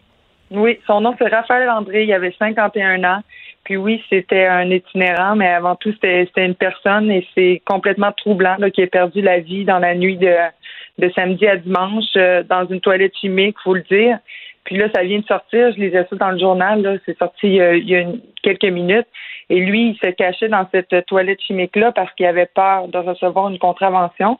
Hmm. Et euh, donc, c'est de voir à quel point là, le, couvre-feu peut avoir des impacts euh, tragiques sur euh, la santé puis même la vie des, des personnes en situation d'itinérance. Puis moi, je trouve ça, j'ai été complètement quand même bouleversée, euh, choquée. Euh, moi, depuis le début, Geneviève, euh, je, dénonce le fait que le, couvre-feu ne devrait pas s'appliquer aux personnes en situation d'itinérance. Mais tout le monde a posé des questions, puis je pense que ces questions-là sont légitimes parce que ce ne sont pas des citoyens comme les autres. C'est-à-dire qu'on peut pas s'attendre d'eux à ce qu'ils se plient aux consignes de la même façon. Il faut aller les chercher. il faut s'en occuper autrement. Ils ont des besoins particuliers. Ce sont des gens vulnérables. Et t'es pas la seule à penser ça. T'es pas la seule à avoir posé des questions. Je le dis, là il y a une pétition qui circule. En ce moment, je pense que c'est rendu quelque chose comme 10 000 noms. La mairesse Plante qui dit, moi, j'aimerais ça qu'il y ait une dérogation euh, pour que les itinérants ne soient pas affectés, si on veut, par les politiques du couvre-feu, à un moment donné, avec des histoires comme ça. Euh. Exact. Je suis pas la seule, euh, c'est certain. je pense que ça a touché beaucoup de gens. Effectivement, il y a 10 000 signatures hmm. dans la pétition lancée par le Parti québécois il y a moins d'une semaine. C'est vraiment là, pour accorder une exception aux personnes en situation d'itinérance qui se, trouve, se retrouvent à l'extérieur entre 20h et 5h, donc durant le couvre-feu. Parce que pourquoi c'est nécessaire de les exempter, on peut se demander, parce que dans les refuges, premièrement, souvent, ça peut arriver qu'il n'y ait pas de place. Hein. Il, y a, beaucoup d'itinérants, la population a doublé mais excuse-moi, je, je juste, je veux pas t'interrompre, Madeleine, mais comment ça se fait, ok euh, Puis t'as peut-être pas la réponse là, mais comment ça se fait qu'au gouvernement Legault, on nous dit euh, parce qu'ils en ont parlé des itinérants, euh, des personnes itinérantes, pardon, euh, lors des différents points de presse à plusieurs reprises. Et à chaque fois on nous a certifié qu'il y avait suffisamment de place, qu'on avait suffisamment d'espace pour rentrer tout le monde là passer 20 heures. Et moi dès que je parlais à des gens du milieu que je les faisais en entrevue, on me disait tout le temps la même affaire, c'est pas vrai, ils sont déconnectés du milieu, il y a plein on manque de place et il y a plein de gens qui viennent pas aux ressources. Ben c'est ça. On nous raconte des histoires, on magnifie la réalité, mais le gouvernement malheureusement est pas sur le terrain, il demande pas, euh, veut pas euh, alarmer la population non plus, ils disent pas les, vraies informations comme elles le sont. Ils parlent pas aux gens. Euh, attends, je trouve ça. Non, mais attends, je trouve ça quand même gros ce que tu dis là. Je pense pas qu'ils veulent manipuler, qu'ils nous cachent des affaires. Moi, je pense qu'ils ont, ont pas de lien avec le terrain. Ils parlent pas au terrain. Ben non. Non, c'est ça. Ils parlent pas au terrain. C'est ça que je veux dire. Dans le fond, ils, ils, parlent pas aux bonnes personnes ils parlent pas directement aux organismes, puis c'est un peu pour pas pour euh, nous, nous compter des menteries, mais pour magnifier un peu la réalité, puis pour pas comme ajouter aussi euh, au, fardeau, parce que mm-hmm. faut pas oublier que la, la crise pandémique, ben ça gère aussi comme un peu une euh, de la politique. Hein. Le but du gouvernement, c'est d'être réélu, donc euh, ils peuvent pas nous, nous parler de, de, toutes les tristes réalités qui arrivent. Fait que oui, il essaie un peu de magnifier la, la, réalité, parce que ce qui se passe dans les refuges, c'est que même s'il y a assez de place, là, les, il y a certains itinérants, itinérantes qui sont mal à l'aise d'y aller parce que euh, ben des fois les ces personnes-là ils redoutent les infections, les agressions, les vols qui peuvent survenir dans ces endroits-là. Puis aussi ils se font voler, il n'y a pas d'intimité, c'est toujours à recommencer. Hein, faut qu'ils sortent le matin puis qu'ils s'en retrouveront le soir aussi. Ils peuvent pas consommer là-bas puis ça peut être dangereux pour la santé aussi euh, de, de de pas consommer. Par exemple quand on est vraiment accro à l'alcool, on est très alcoolique, de pas consommer pendant quelques heures, ne serait-ce qu'une nuit, mais ça peut avoir des, des effets très dommageable. Donc, le fait de pas pouvoir sortir à cause du couvre-feu, mais ben, c'est très dommageable pour eux. Puis aussi les, les, enjeux de santé mentale qui peuvent être euh, difficiles à, gérer là, quand on est pris avec des personnes qu'on connaît pas. Ça peut euh, dégénérer quand on peut même pas aller prendre une marche pour euh, souffler un peu puis essayer de se ramener. Ben oui, puis je pense qu'en plus, euh, puis on le répétera jamais assez, la pandémie a exacerbé tous les problèmes euh, dont tu viens de parler. Là, toutes les problématiques auxquelles font face les personnes en situation d'itinérante sont comme décuplées. Euh, et ça, c'est sans compter le fait qu'ils ont pas mal moins de ressources parce que pour marcher chaque jour au centre-ville, là, ici, nos studios sont au centre-ville de la ville de Montréal, dans l'épicentre, si on veut, de l'itinérance de la ville, là, les gens demandent de l'argent, puis on n'en a pas à leur donner parce qu'on n'en a plus. Euh, d'argent liquide. Puis je sais pas, Madeleine, euh, il y a quelque part une responsabilité aussi euh, de la ville puis du gouvernement parce que je trouve que comme citoyen, on se sent toujours coupable un peu quand on parle de ce sujet-là. On se dit qu'est-ce que je pourrais faire? À part leur donner de l'argent, il n'y a pas grand-chose à faire, à part ne pas les traiter comme des sous-humains. Je pense que ça, c'est quand même la base. Mais à un moment donné, il faudra quand même qu'à la ville de Montréal, on se dote d'une politique claire, qu'on fasse des gestes concrets. Oui, il faut, faut ben, premièrement, ça passe par donner plus d'argent aux organismes, à, investir dans les ressources aussi de, de, prévention, ça c'est certain, d'aider concrètement sur le terrain avec de l'argent, plus de ressources, c'est sûr. Puis oui, ben, les logements sociaux, supervisés, tout ça? Oui, beaucoup de logements sociaux parce que c'est ça que les, les personnes en situation d'itinérance revendiquent beaucoup. Hein. Quand on a vu les campements sur Notre-Dame, les tentes qu'il y avait, qui étaient euh, qu'on voyait, puis c'était comme organisé. Dans le fond, ce qu'ils revendiquent, c'est d'avoir une place pour eux mais on veut pas les voir. On veut pas les voir. Regarde, il y a des condos qui vont se construire là, juste ici, là, à côté de chez Cube. Là, on est déjà en train de se dire, ben là, les gens ne voudront pas acheter des condos parce que là, il y a bien trop de sans-abri, puis là, ça n'a pas de bon sens, puis là, c'est pas un beau lieu de vie. on est tellement hypocrite. D'un côté, on se dit, ah, ils font pitié les personnes en situation d'itinérance, faudrait les aider, mais on veut pas les voir, on veut pas les avoir dans notre face. On veut qu'ils existent ailleurs que dans notre champ de vision. Ben non, puis dans la pandémie aussi. Euh un, on est moins dans la rue, peuvent moins faire de revenus ces personnes-là. Puis aussi, ben il y a la peur du virus. On veut moins s'approcher, on veut pas euh, avoir un contact euh, quand on leur donne de l'argent. Euh, c'est c'est plus difficile pour eux, puis c'est plus difficile pour nous aussi. De, on a nos problèmes avec la pandémie aussi c'est plus difficile pour nous d'être euh, d'avoir euh, le cœur à bonne place et de penser mais non, mais c'est vrai, c'est vrai. On voit passer plein d'articles où on nous dit euh, que le taux de contamination auprès de cette population-là, il est quand même assez préoccupant pour plein de raisons. Puis c'est vrai, là, quand on passe à côté d'eux, moi, je l'ai cette pensée-là, là, je me dis, ah, je vais pas m'approcher trop près au cas où. Puis j'aime bien porter mon masque de ma voiture au studio parce qu'on rencontre plein de gens. Tu sais, je suis pas fière de dire ça, mais on les a, ces préjugés-là. Puis à un moment donné, il va falloir en parler des préjugés qu'on a. Oui, puis tu sais, on parle de, il y a des gens qui pensent qu'ils devraient pas être exemptés, par exemple, du couvre-feu, euh, ces populations-là. Ben, c'est, faut comprendre, c'est qu'on n'est pas égaux on dit qu'il faut, faut que tout le monde ait les mêmes règles, puis qu'on soit égaux dans les règles, puis dans les mesures sanitaires, puis ça, mais il faut comprendre que. non, mais voyons, là, ça, c'est une façon un peu euh, euh, utopique de voir la vie. Là. Euh, il y a des gens qui ont des problématiques, puis il y a des gens qui ont des privilèges, et ces gens-là, ils ont perdu leurs privilèges. Donc, la moindre des choses, ça serait de s'en occuper, puis de s'en occuper comme du monde. On ne peut pas juste les ignorer. Merci, Madeleine. Merci. Geneviève Peterson. Une animatrice pas comme les autres. Cube Radio. Cube Radio. Cube Radio. En direct à LCN. 14h30, c'est le moment d'aller retrouver notre collègue dans nos studios de Cube Radio. Salut Geneviève. Bonjour Julie.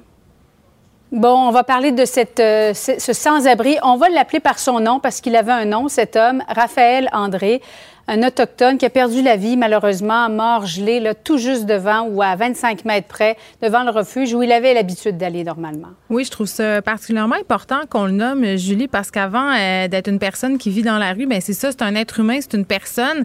Puis on a souvent euh, tendance à l'oublier quand on parle des gens en situation d'itinérance. On les ramène souvent seulement à leurs conditions. Mais évidemment, cette histoire-là, euh, ça nous touche.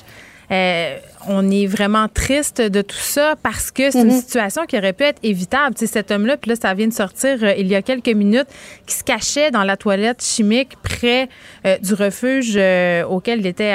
en fait, c'était un habitué de ce refuge-là. Il avait l'habitude de s'y pointer. Là, le refuge fermait plus de bonheur. Il avait peur d'attraper une contravention si la police le pinçait après le couvre-feu. donc, ce serait caché dans cette toilette chimique.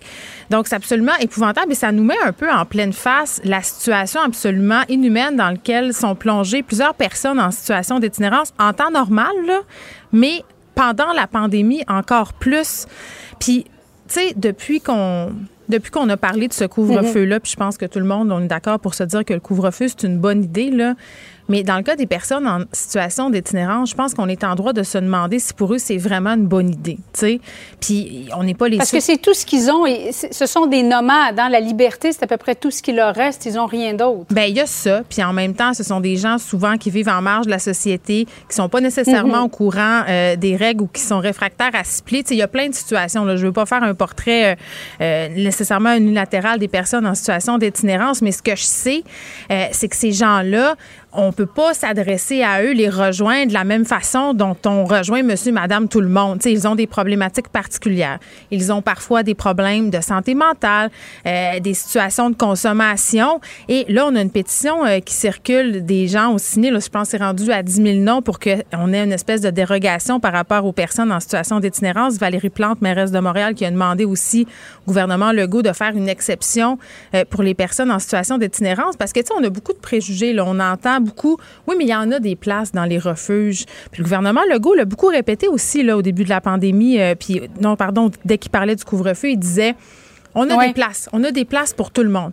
Mais moi, quand j'ai parlé aux gens du terrain, des gens qui travaillent dans le communautaire, ce qu'ils me disaient, c'est oui, on a des places, mais on n'en a pas tant que ça pour tout le monde. Puis il y a des gens qui veulent pas venir dans les refuges pour ben plein de raisons.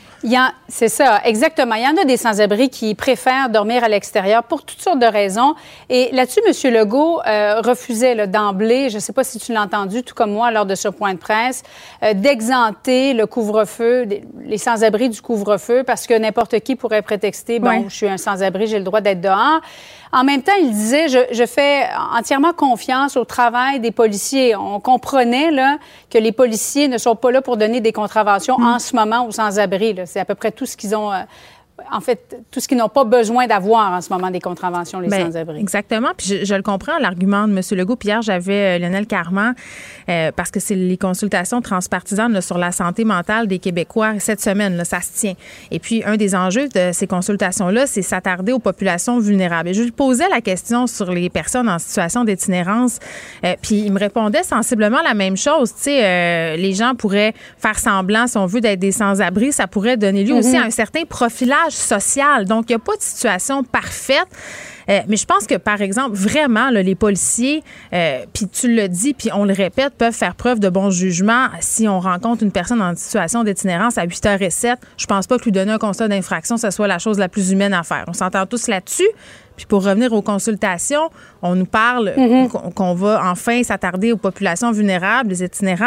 Euh, moi, j'ai hâte qu'on arrête de parler et qu'on pose de vrais gestes parce que souvent, on blâme un peu, pas on blâme les citoyens, mais tu sais, on sent mal, nous, les citoyens. On dit, mais qu'est-ce qu'on pourrait faire pour les aider? Mais il faut qu'il y ait une structure qui se mette en place, il faut qu'il y ait des logements sociaux, il faut qu'on investisse.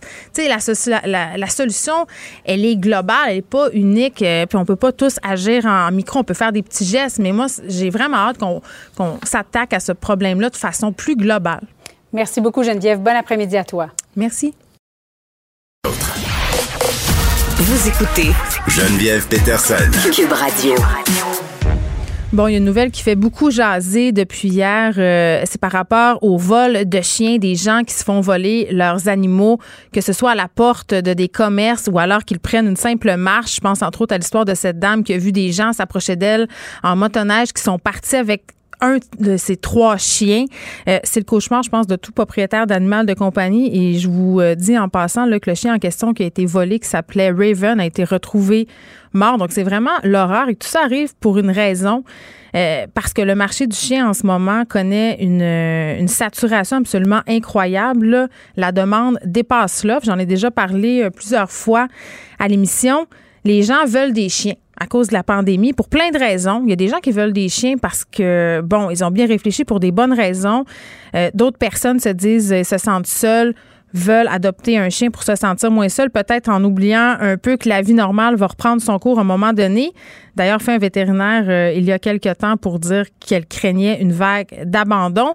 Mais vraiment, là, euh, je voulais qu'on profite de cette nouvelle-là pour refaire un peu le tour du sujet parce qu'une espèce de marché de la revente du chien est en train de se développer. Et ça, c'est directement euh, tributaire de la pénurie du marché en ce moment. Puis si vous avez fait l'exercice de magasiner pour un chien depuis quelques mois, depuis le printemps dernier même, vous êtes rendu compte que les éleveurs ont des listes d'attente. Dans ce temps-là, euh, tu sais, les listes d'attente, c'est long, là. Ça peut être deux, trois ans. Puis c'est clair que dans ce temps-là, et je comprends le monde, là, la tentation de se retourner vers les petites annonces où, en passant, les chiens volés vont fort probablement se retrouver. Euh, ou de faire affaire avec quelqu'un qui se dit éleveur, mais qui fait du gros volume, ben, est forte. Surtout qu'on a toutes sortes de photos de petits chiots qui sont vraiment cute. Là, on les voit sur Internet. Ils ont l'air euh, d'aller bien. Donc, j'ai eu envie d'inviter une éleveuse pour nous aider à faire les bons choix. Hein, les bons choix lorsqu'on veut acheter un chiot. Puis là, je vous avertis, là, je prends pour acquis qu'on a bien réfléchi à son affaire, hein? qu'on a réfléchi à ce que ça implique avoir un bébé chien, euh, qu'on a réfléchi à la race qui nous convient le mieux. Donc, on a fait nos premiers devoirs. Mais le plus important, je vous le dis, ça vient après. Où est-ce qu'on va prendre ce fameux chien-là, surtout pendant la période pandémique, alors qu'il y a une pénurie, c'est la perle rare. Là? On va parler tout de suite avec Tessa Rebillard qui élève des chiens, des cavaliers euh, King Charles, c'est la race depuis quelques années. Salut Tessa. Bonjour. Bon, Là, on a tous, tout le monde, tout le monde, on a vu les reportages sur les usines à chiots. Ça a passé à JE, c'est épouvantable. C'est des images très fortes. On voit des chiens sortir de là, sont maganés, sont dans un état pitoyable. Et je pense que c'est clair que personne ne veut prendre un chien d'une place comme ça, c'est bien évident. Mais après qu'on se soit dit ça, après qu'on ait vu tout ça, je remarque que comme consommateur, on est comme perdu dans tout ce qui est proposé euh, sur Internet. Euh, comment on s'y retrouve? Qu'est-ce qu'on fait pour trouver une bonne place, un bon endroit où acheter un chien? Premièrement, on peut y aller par référence ou euh, probablement aller sur des sites euh, de relève d'éleveurs, des choses comme ça. Mais la meilleure façon, il faudrait qu'il y ait vraiment un organisme qui relie tous ces éleveurs-là. Il y en a un présentement qui euh, relie des éleveurs, mais sans inspection. Mais le consommateur lui-même, quand il fait sa recherche, il faut vraiment qu'il trouve un éleveur passionné. Pas un éleveur qui veut faire des chiots pour les vendre puis se faire un petit revenu à, à la fin du mois, là. Un éleveur passionné, ce qu'il va faire, il va s'assurer que les chiots vont être très, très bien socialisés avant de partir. Hmm. Les, parents vont être choisis en conséquence d'avoir justement des chiots équilibrés. Puis en parlant du chien de race, ben, l'éleveur de chien de race, euh, de race pure, ben, lui va faire des concours pour vraiment s'assurer que le chien répond à la description du standard de son de sa race qu'il élève. Quand vous appelez un éleveur qui est passionné comme ça, c'est sûr qu'on s'attend pas à ce qu'ils nous répondent si on, demande juste euh, avez-vous des, des chiots disponibles présentement? Que ce soit pandémie ou pas pandémie. L'éleveur consciencieux, passionné, veut que la personne réfléchisse, comprenne sa démarche, comprenne la démarche de l'éleveur aussi. Hmm. Fait que tout tourne autour de il faut ne pas être pressé. Même en dehors de la pandémie, c'est le même problème.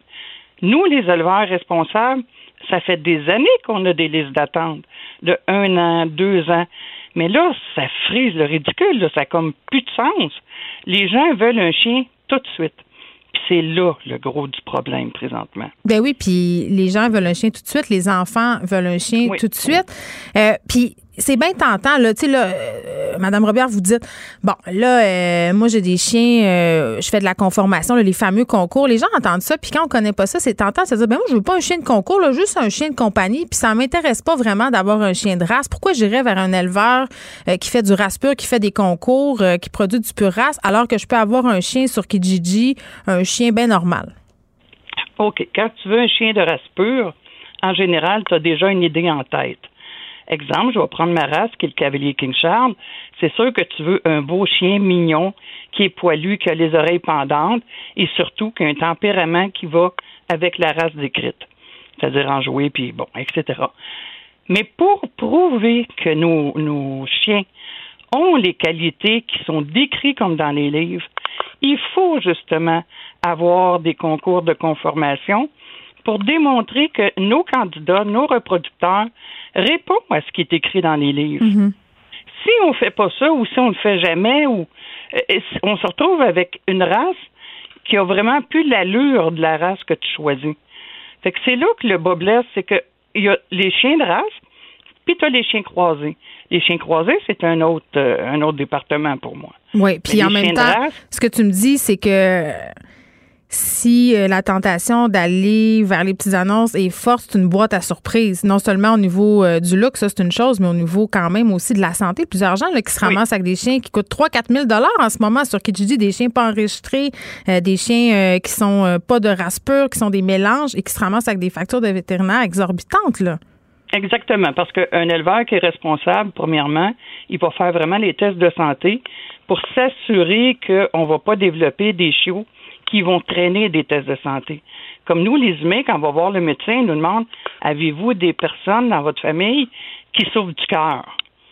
Ben moi, je suis chanceux, j'en ai pas. Mais si c'était oui, ben probablement que mes enfants vont aussi souffrir du cœur. Probablement, pas certain. Mais un éleveur, c'est la même chose. Il va faire tester ses reproducteurs pour s'assurer que toutes les maladies relatives à sa race ne soient pas présentes dans ses, chiens reproducteurs. Hmm. Pour que la personne qui achète un chiot, ben, qui ait le plaisir d'avoir un chiot en santé, en jouer, et c'est ce qu'elle dit. Mais là, si tu prends ton chien puis qu'il n'y a pas eu aucun test de santé, puis là, je te parle de croisé ou de chien de race pure, mais ben là, tu risques d'avoir des problèmes de hanches, de rotules, de yeux.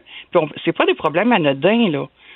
Une chirurgie des hanches pour une hanche, c'est-à-dire un côté, c'est dans les 3, 3 000 fait que là, tu es vraiment au-dessus de du prix que tu as mis pour ton chien.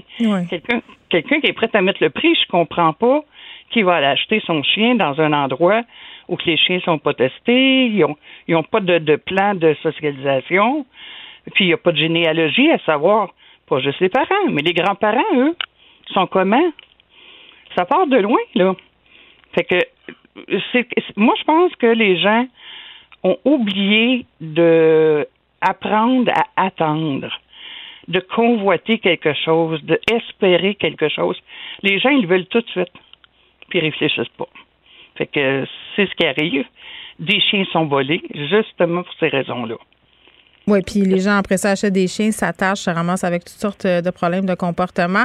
Euh, puis là, euh, parce que quand même, c'est difficile de se retrouver même en sachant tout ça, parce qu'évidemment, les gens qui font de l'élevage non consciencieux, là, même qui sont pas des usines à chiots, ils lisent le même Internet que nous, écoutent les mêmes reportages.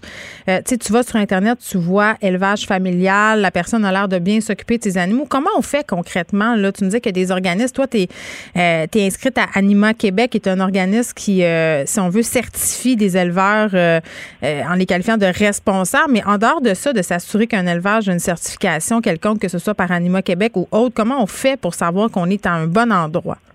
Bon, premièrement, quand un éleveur est certifié Anima Québec, c'est certain que cet organisme-là, qui est complètement indépendant, vienne faire une visite chez toi. Il vérifie tes dossiers, il vérifie tes chiens, il vérifie leur pelage, il, vérifie notre plan de socialisation. Hmm. C'est hyper complet si quelqu'un veut un chiot, puis ça commence à Anima Québec en, passant, mhm. pour l'instant, il n'y a pas beaucoup d'éleveurs. Si le, euh, voyons, l'acheteur veut un chiot, la meilleure façon, c'est de se tourner vers un, organisme entièrement indépendant qui fait des visites, qui vient voir comment ça se passe. Puis à ce moment-là, ben là, oui, c'est plus euh, facile de trouver des éleveurs responsables. Le hic là-dedans, c'est que la majorité des éleveurs d'Aliments Québec ou qu'on appelle éleveurs responsables, ils travaillent à petite échelle, c'est-à-dire ils n'ont pas de chenille. Il y en a qui en ont. Mais en général, ils n'ont pas de chenille, ils ne roulent pas avec 20, 40. c'est pour ça qu'il faut attendre. C'est pour ça qu'il faut attendre pour avoir un meilleur résultat. Euh, c'est quand même assez simple euh, à comprendre. Tessa Robillard, merci, euh, éleveuse de cavalier King Charles depuis maintenant une dizaine d'années. Et j'ai envie de dire vraiment, tu sais, quand tu mets 4000 pièces sur un chien, parce que c'est rendu ça les prix sur Kijiji, là, 4000 pièces pour un Golden Doodle Pou Maltais, là, Mets-toi tout de suite 4000 pièces de plus dans ton compte pour les frais vétérinaires puis les frais de comportementaliste qui vont s'en suivre. Puis j'ai envie de dire aussi, si on n'est pas capable d'attendre, si on veut pas aller chez un éleveur parce qu'on veut pas avoir un chien de race pure pour X raisons, ça se peut aussi faire appel à aller au refuge. Mais encore là, attention, il faut prendre des refuges qui font des vrais tests de socialisation, euh, qui évaluent très bien les comportements de leurs animaux à placer dans leur famille, qui évaluent aussi bien le potentiel des familles parce que tu veux pas que le chien que tu adoptes arrache la face de ton troisième voisin veut pas ça. Donc, vraiment, là, juste apprendre à attendre. On est capable de faire ses recherches dans plein d'autres domaines. Là. Quand on achète un chien, on dirait qu'on fait moins de magasinage, mais on dit que quand on s'achète une voiture ou un divan. Ça n'a aucun sens. Le, commentaire de Danny Saint-Pierre, un chef pas comme les autres. Salut. Je me dépends. Non, mais moi, ça me fait. Ça, moi, le, sujet des chiens, là, si tu veux me faire pomper, là pars-moi sur les gens qui achètent des chiens dans les petites annonces puis n'importe où puis qui viennent se plaindre après qu'ils ont des frais de vétérinaire puis que leur chien pisse partout puis est anxieux. Il y a une fille euh, qui reste près de chez moi, les vétérinaires, il m'a dit Geneviève, je n'ai jamais prescrit autant d'anxiolytiques pour les animaux de ma sainte vie. Jamais ben, autant. Terrible, hein? antidépresseurs pour les chiens parce que le monde font faire des portées à leurs animaux reproduis ça n'importe comment. Ah ouais, ça sort de là, ils te vendent ça 2000 pièces, tu t'envoies que ta petite boîte à surprise, puis arrange-toi que tes troubles, bing bang boom. As-tu vu le beau problème sur deux pattes, toi, Hey, ou quatre vu- pattes? T'as-tu vu le beau problème qui se ramasse dans un refuge PSPCA, sa quatrième famille à l'âge de deux ans? Ah, c'est terrible. Mais cute! Ah, il est assez fin. Non, il est pas si fin que ça. Il arrête pas de manger mes coussins. Euh, euh, il y a beaucoup de gens qui devraient avoir d'animaux. Ben, en fait, la plus, excuse-moi, la plupart des gens ne devraient pas avoir d'animaux parce que on les possède souvent pour les mauvaises raisons. Les Ouais, traitent puis- comme des petits humains.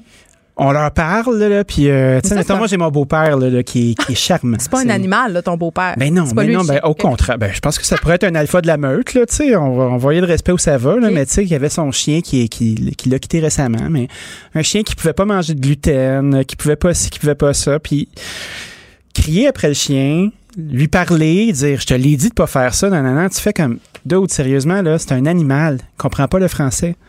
Ne comprend pas le français. Ben non, mais je sais, mais les, les chiens ils comprennent quand même un bon nombre de mots. Là, tu le sais, ils peuvent comprendre jusqu'à 100 mots. Moi, je crois pas à ça. Ben oui, écoute, as déjà eu Je des refuse. chiens? J'ai eu des chiens. J'étais peut-être pas super bon. Ben c'est peut-être ça. Toi, est-ce que tu étais bonne avec tes chiens? Ben moi, euh, je pense que je suis assez bonne avec mes chiens en général. Je m'intéresse. Tu as un chien? Non, j'en ai pas pour le moment parce que justement, euh, j'avais pas trop la vie pour en avoir un. Hein? Dans, dans ton ancienne vie où tu avais un chien, c'était quoi ton chien? C'est un collet.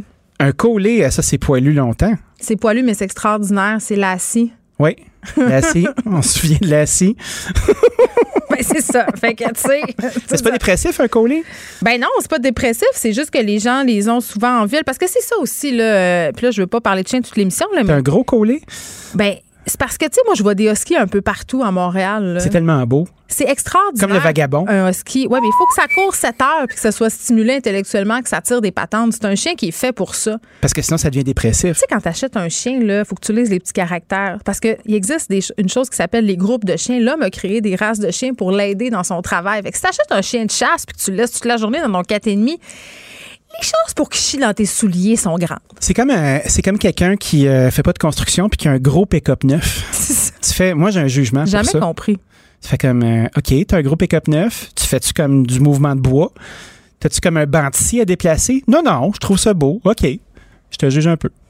J'ai jamais compris, mais c'est le pick-up, c'est comme la, la, la grosse corvette puis la petite affaire. là. La petite affaire? Ouais. On redevient phallique? On dirait que quand je vois souvent des hommes avec de très gros pick-up, souvent modifiés, et très, et très, et très ruisselants. Tu sais, comme on appelle Oui. ça la cire. là. Ils mettent de la cire, puis ils lavent ça. Le puis ils s'en- buffer. Ils s'en occupent comme leur quatrième enfant. Ils sont pas capables de faire un massage de pied à leur blonde, mais leur truck shine en sac à papier, par exemple. de gros pick-up. Puis Oh il est oui. beau, par Il est exemple. beau. Tu peux te coucher en arrière et regarder les étoiles. Hey, il est king cab.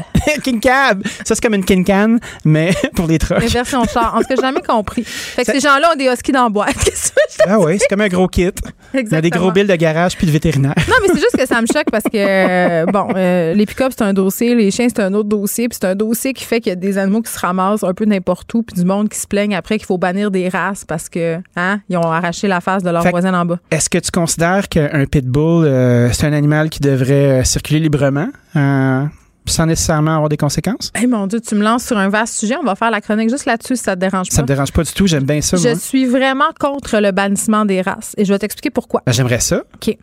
Eh, un pitbull, Ouais. ce n'est pas un chien à mettre entre toutes les mains. Ça, c'est la première affaire. T'as-tu remarqué que les gens qui ont des pitbulls, des pitbulls souvent sont habillés comme des Sopranos? C'est ça. Puis ils ont des tracksuits, puis sont un peu louches. Eh, tu sais, euh, tantôt avec Tessa Robillard, qui est une éleveuse responsable, on Oui. parlait de l'importance d'acheter son chien dans un élevage qui a de l'allure. Malheureusement, depuis des années, on élève des pitbulls au Québec pour souvent des mauvaises raisons. Je pense que je, je les connais pas. S'il y a des éleveurs responsables de pitbulls au Québec, manifestez-vous là.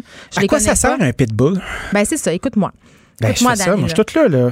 Je t'anime. À la base, anime-moi.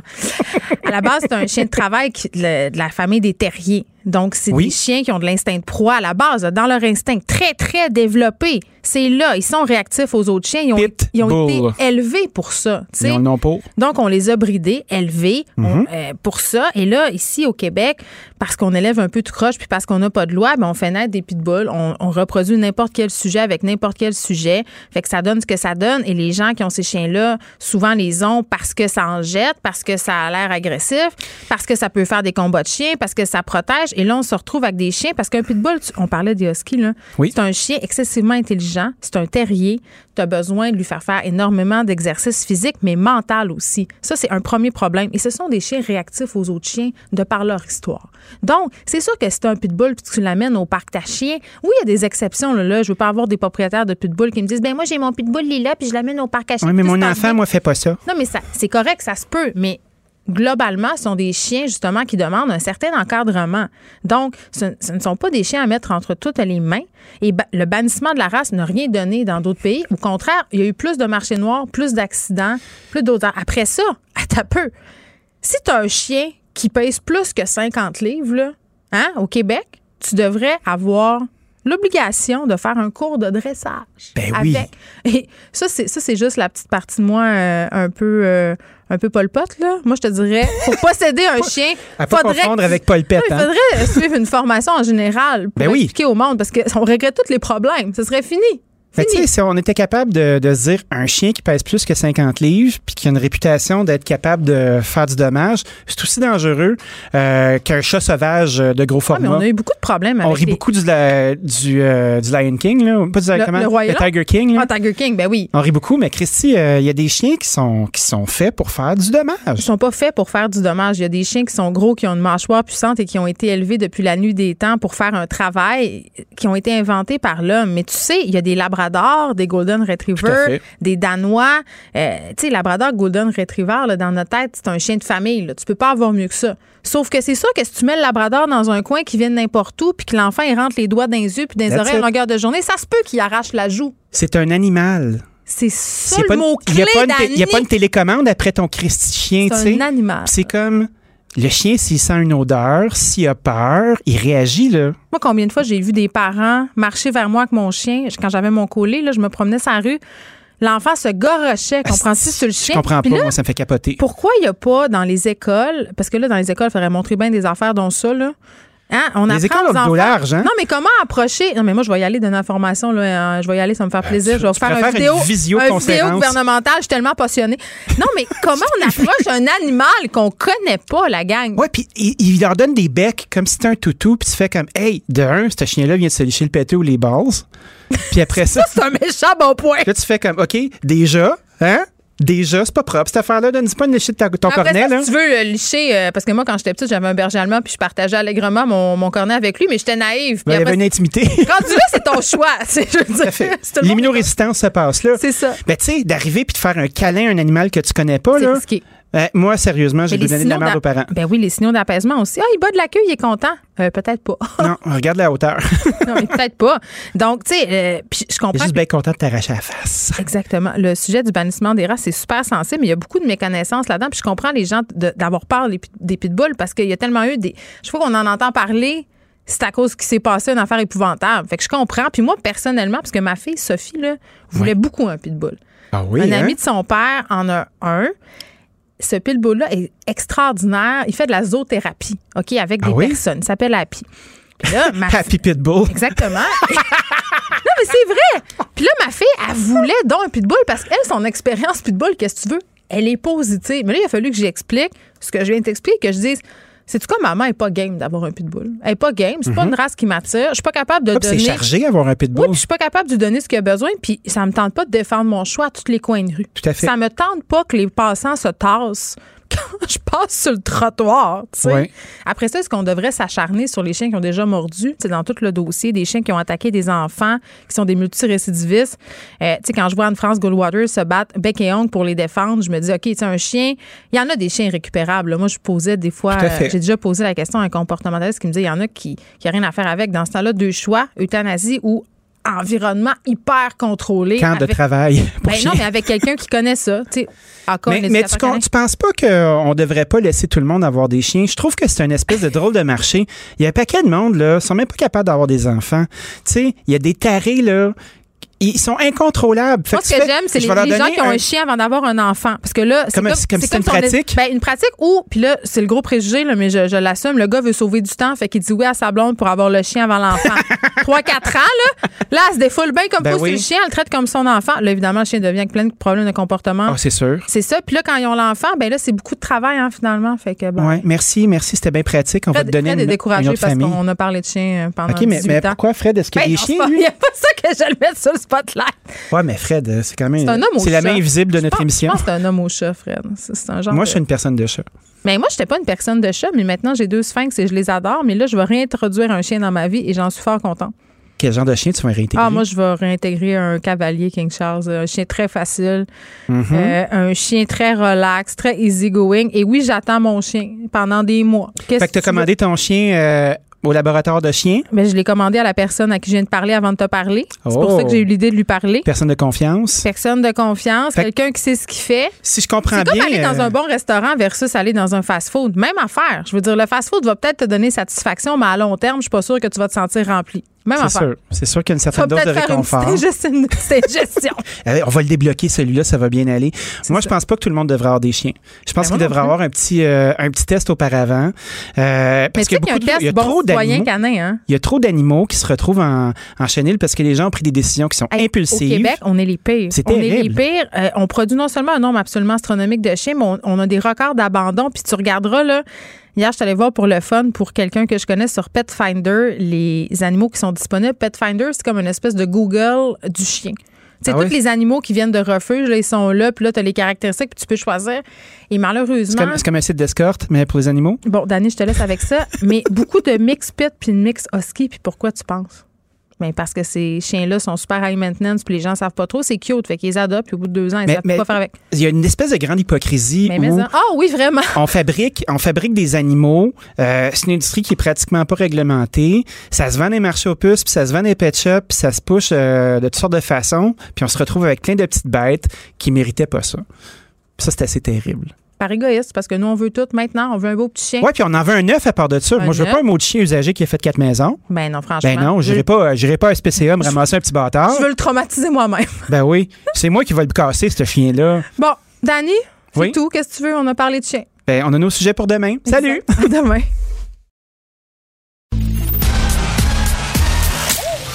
Geneviève Peterson. Elle réécrit le scénario de l'actualité tous les jours. Vous écoutez Geneviève Peterson. Cube Radio. Bon, vous savez, euh, j'ai commencé mon mémoire de maîtrise. euh, mon sujet, c'était les tueurs en série et les liens avec les théories psychanalytiques. Et non, je ne suis pas complètement euh, psychotique ni folle.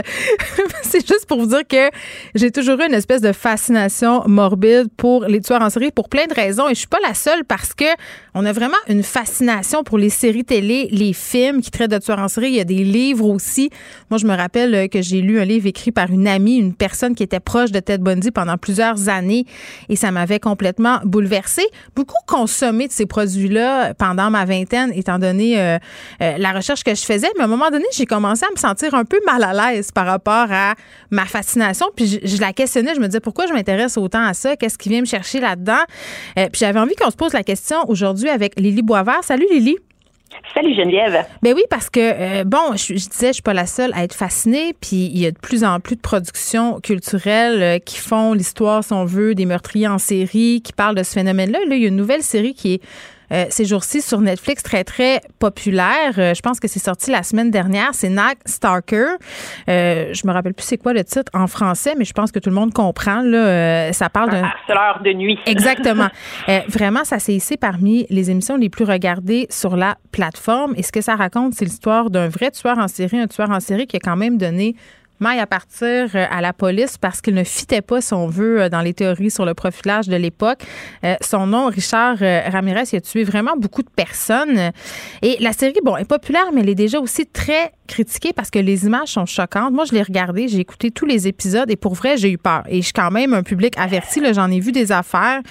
Euh, puis je me suis posé la question à un moment donné si c'était bien nécessaire de voir euh, tout ça, mais quand même, c'est un nouvel exemple du regain là, de popularité de ce courant qu'on appelle le true crime. Oui, absolument. Euh, t'es, pas la seule à aimer ça. C'est sûr que c'est un genre qui euh, a toujours fait partie de la culture populaire. On peut Mhm. penser à Jack l'Éventreur euh, à Londres dans les années euh, 1800. Euh, mais par le passé, je pense à l'époque où tu as commencé, toi, à en écouter, c'était un peu vu comme un plaisir coupable, quelque chose qu'on regarde, mais qu'on sait qu'on n'est pas censé regarder. C'était comme un peu honteux, puis c'était souvent des émissions série B avec des petits budgets. Avec des Alors mises en scène que- vraiment douteuses. Moi, je me rappelle d'un Oui. tueur si proche qui m'a beaucoup fasciné à une certaine époque. Oui, c'est ça, c'était pas tout le temps super bien exécuté. Mais là, ce qui s'est produit à partir des années, la fin des années 2010, c'est que le true crime est devenu valorisé. C'est devenu plus intello, euh, plus pensif, calme. Euh, le traitement est esthétique, intimiste. Et c'est, entre autres, le podcast Serial. Je sais pas si ça, tu l'as écouté en 2014. Moi, Ah oui, oui, c'est un grand classique. C'est ça, ça, ça a été le premier podcast à atteindre 5 millions de téléchargements et ça l'a participé justement au, au fait qu'on a redoré le blason du true, du true crime. Pardon.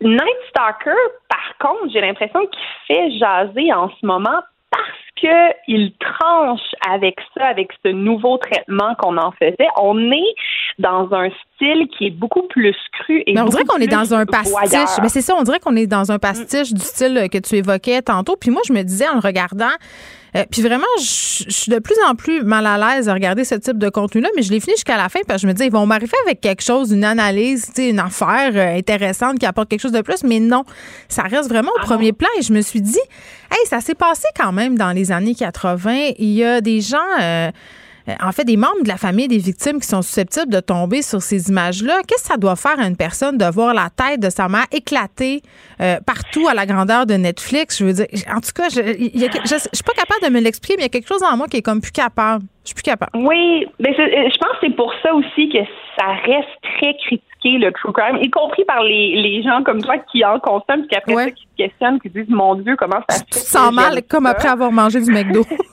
Mais, mais c'est ça, parce que je pense qu'on ne peut pas y échapper à la réprobation, Mhm. ou en tout cas au questionnement éthique, parce que on se divertit en regardant la souffrance de vraies personnes. Et ça, ça, ça se distingue d'un film d'horreur où on sait qu'on est dans une fiction, on sait qu'on regarde des personnages, qu'il n'y a pas vraiment des vraies personnes derrière ces histoires-là qui ont souffert.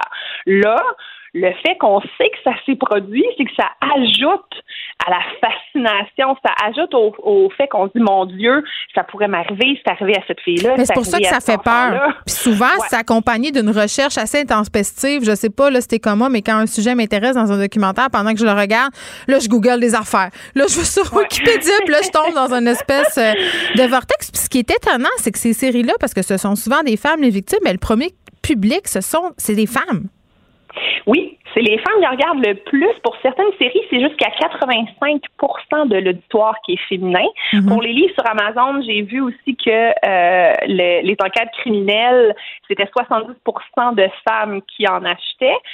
Et c'est intéressant parce que quand on regarde que les hommes achètent le plus, euh, pas, pas le sens qu'ils achètent le plus, mais la, le pendant de ça, c'est les livres de guerre. 80 des hommes achètent des livres de guerre. Ils sont fascinés Donc, par la Deuxième Guerre mondiale. Ouais.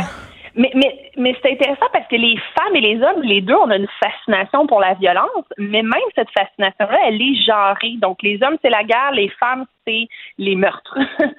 Bon. et, et, et même l'algorithme de Netflix semble avoir euh, compris. Moi, euh, Night Stalker, Netflix me l'a proposé euh, dès sa sortie. Il est revenu souvent avec euh, avec l'annonce qui pour m'inciter à, à regarder. Je voulais pas le regarder parce que j'avais j'avais peur d'avoir peur. Puis je t'avoue que moi, par principe, j'essaie d'éviter parce que je sais que ça va m'angoisser et je ne veux pas que le fait de m'exposer à des histoires comme ça, ça limite ma liberté d'action après que j'ose pas me promener sur la rue. Mais là, t'en as écouté, t'en écouté quelques épisodes pour nous? Ouais, j'ai j'ai regardé ça puis je, je- je suis tombée quand même là, dans la fascination aussi là. Je, c'est ça, je, je comprends pourquoi on s'intéresse à ça. Puis c'est sûr que bon, moi ma réaction c'est de me dire je veux pas en regarder pour pas avoir peur, mais Ouais. il y a plein de femmes au contraire qui semblent dire qu'elles en regardent justement pour pas avoir peur parce que c'est une manière d'intellectualiser l'angoisse. Oui, il y a des aussi, des études qui se sont penchées là-dessus. Oui. Mais peut-être aussi euh, d'avoir l'impression de mieux comprendre soit le modus operandi ou comment ça fonctionne, ces déviations-là. Tu as l'impression Ben oui. peut-être d'avoir le contrôle, peut-être pouvoir éviter d'être une victime. C'est trop de dire ça? Oui. Non, non, non, parce que les, les émissions d'enquête criminelle font le portrait psychologique des tueurs. Mhm. Donc, ça donne l'impression qu'on va pouvoir, après ça, détecter on croise un tueur dans la vraie vie, qu'on va reconnaître son profil.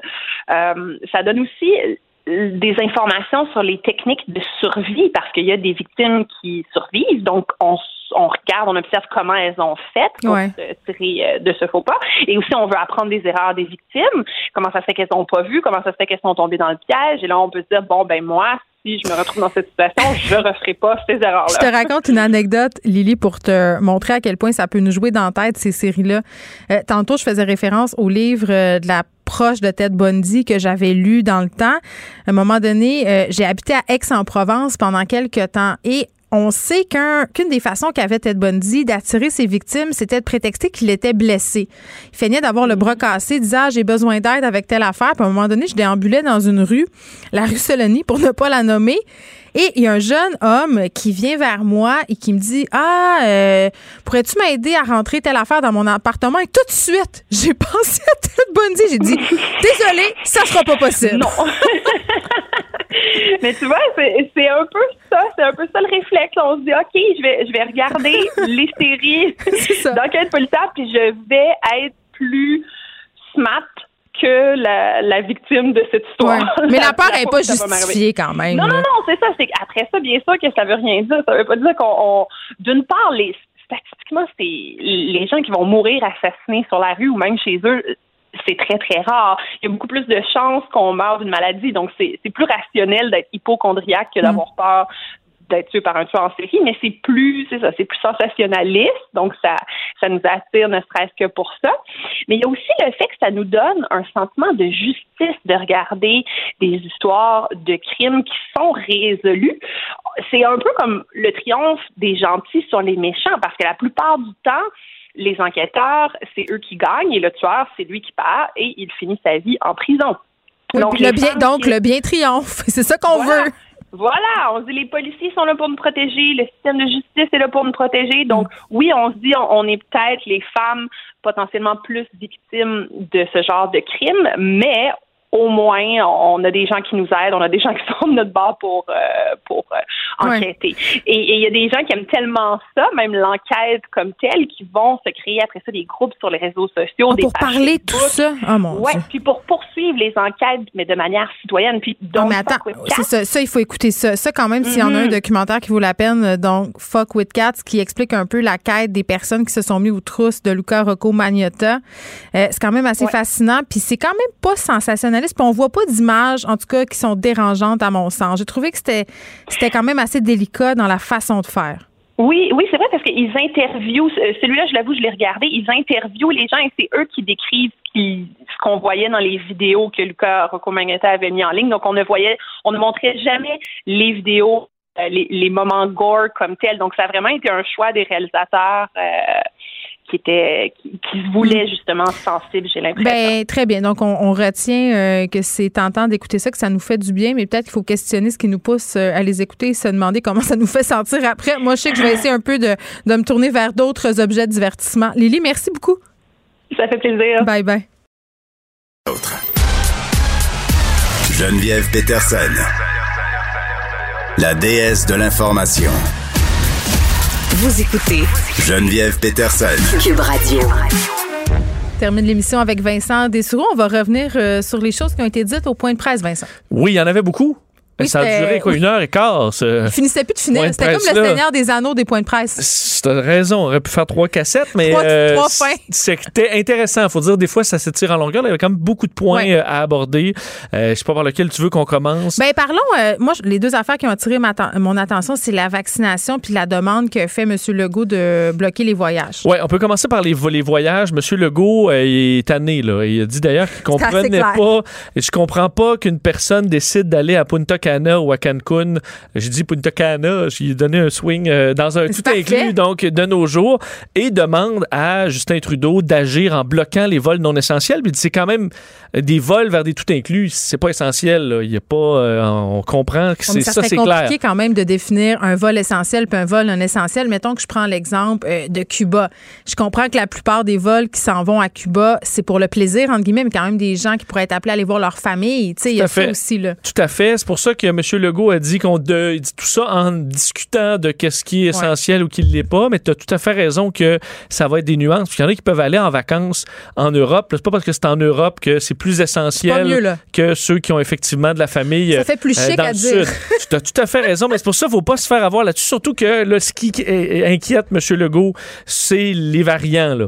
Euh, donc, parler de celui au Brésil, celui en Royaume-Uni, évidemment, celui en Afrique. Mais au Royaume-Uni, euh, dans les hôpitaux, ça va pas bien du tout là, à cause de ce variant-là, justement. Tout à fait, tout à fait. De sorte que là, ici, on est en train de baisser la courbe. du moins, on, on commence à, à, voir la courbe baisser et on veut surtout pas se retrouver avec des variants qui arrivent de partout et qui nous font remonter ça dans le piton. Et là, c'est le temps de le faire. On se souvient que euh, en mars dernier, euh, c'est on a tellement attendu avant de fermer les, la frontière. Encore une fois, parce que M. Trudeau, ça lui a pris beaucoup de temps et on se souvient à quel point ça a été dommageable. On a payé cher la semaine de relâche. Ben oui, alors pourquoi le faire dans trois semaines alors que là, les variants, on veut, on veut pas qu'ils arrivent tout de suite? Alors, il faudra voir euh, ce qui, pour ce qui est de M. Trudeau, qui lui a été beaucoup plus... Euh, en gros, c'était fait le pas. Là. Tu te souviens de quand il avait dit... Ne le faites pas. Quand il avait dit la fraude... Pourquoi on n'a pas l'enregistrement d'ailleurs? On pourrait le faire jouer tout le temps, Vincent. Faites le pas. Faites le pas. Faites le pas. C'est un peu ça, euh, le même ton sur les voyages non essentiels de ne pas le faire. Sur la vaccination, c'est pas des bonnes nouvelles euh, non il nous a dit qu'il y avait une bonne nouvelle puis une mauvaise, puis je cherche encore c'était quoi la bonne. Ben, tout, à fait. En fait, la bonne, c'est que pour les CHSLD, ça va, ça va rondement et la semaine prochaine, en fait, le calendrier pour vacciner en CHSLD, mm. il va être respecté. On s'attend à ce que donc la semaine prochaine, on ait vacciné tout le monde. Puis on commence à vacciner les gens RPA. Oui. 25. sauf que c'est ça, c'est CHSLD, faut, on a beaucoup parlé des CHSLD, mais euh, c'est loin d'être terminé une fois que les CHSLD sont vaccinés. Les RPA, les résidences pour personnes âgées, c'est il y en a beaucoup. Ça va être long. Et là, on apprenait que la semaine prochaine, on fait, on n'aura pas de vaccin. Là. Euh, zéro vaccin de Pfizer. Finalement, on avait dit 25% Finalement, c'est zéro. Là, il va falloir reprendre confiance avec la chaîne d'approvisionnement. Mais encore là, encore là, il nous a dit, M. Legault, il a un peu pelleté ça du bord de chez Trudeau. Il faudrait qu'il réussisse ses négociations avec Pfizer. Et là-dessus, M. Trudeau a dit, ah, on discute toujours. Puis euh, il dit même, Mme Merkel m'a dit à quel point qu'elle se faisait questionner par les journalistes sur à quel point le Canada, il était bon. Ah oui. Alors, il n'est pas. Euh, tu pas de réponse claire. ça, c'est comme de dire Hey, mon ami, il dit que je suis pas si pire que ça. Ben, il dit que je suis vraiment bon, là. Exactement. Hein, mon ami? Mais c'est sûr que là, ça, ça paraît moins bien pour ce qui est de Pfizer, surtout qu'en Europe, ils, vont les ils sont beaucoup moins touchés par cette baisse de production. Merci, Vincent. On t'écoute dans quelques minutes avec Mario Dumont. Merci à tous d'avoir été là aujourd'hui. On se retrouve demain à 13h. Merci à Frédéric Mockel à la recherche, Sébastien Laperrière à la mise en onde. À demain, tout le monde. Cube Radio.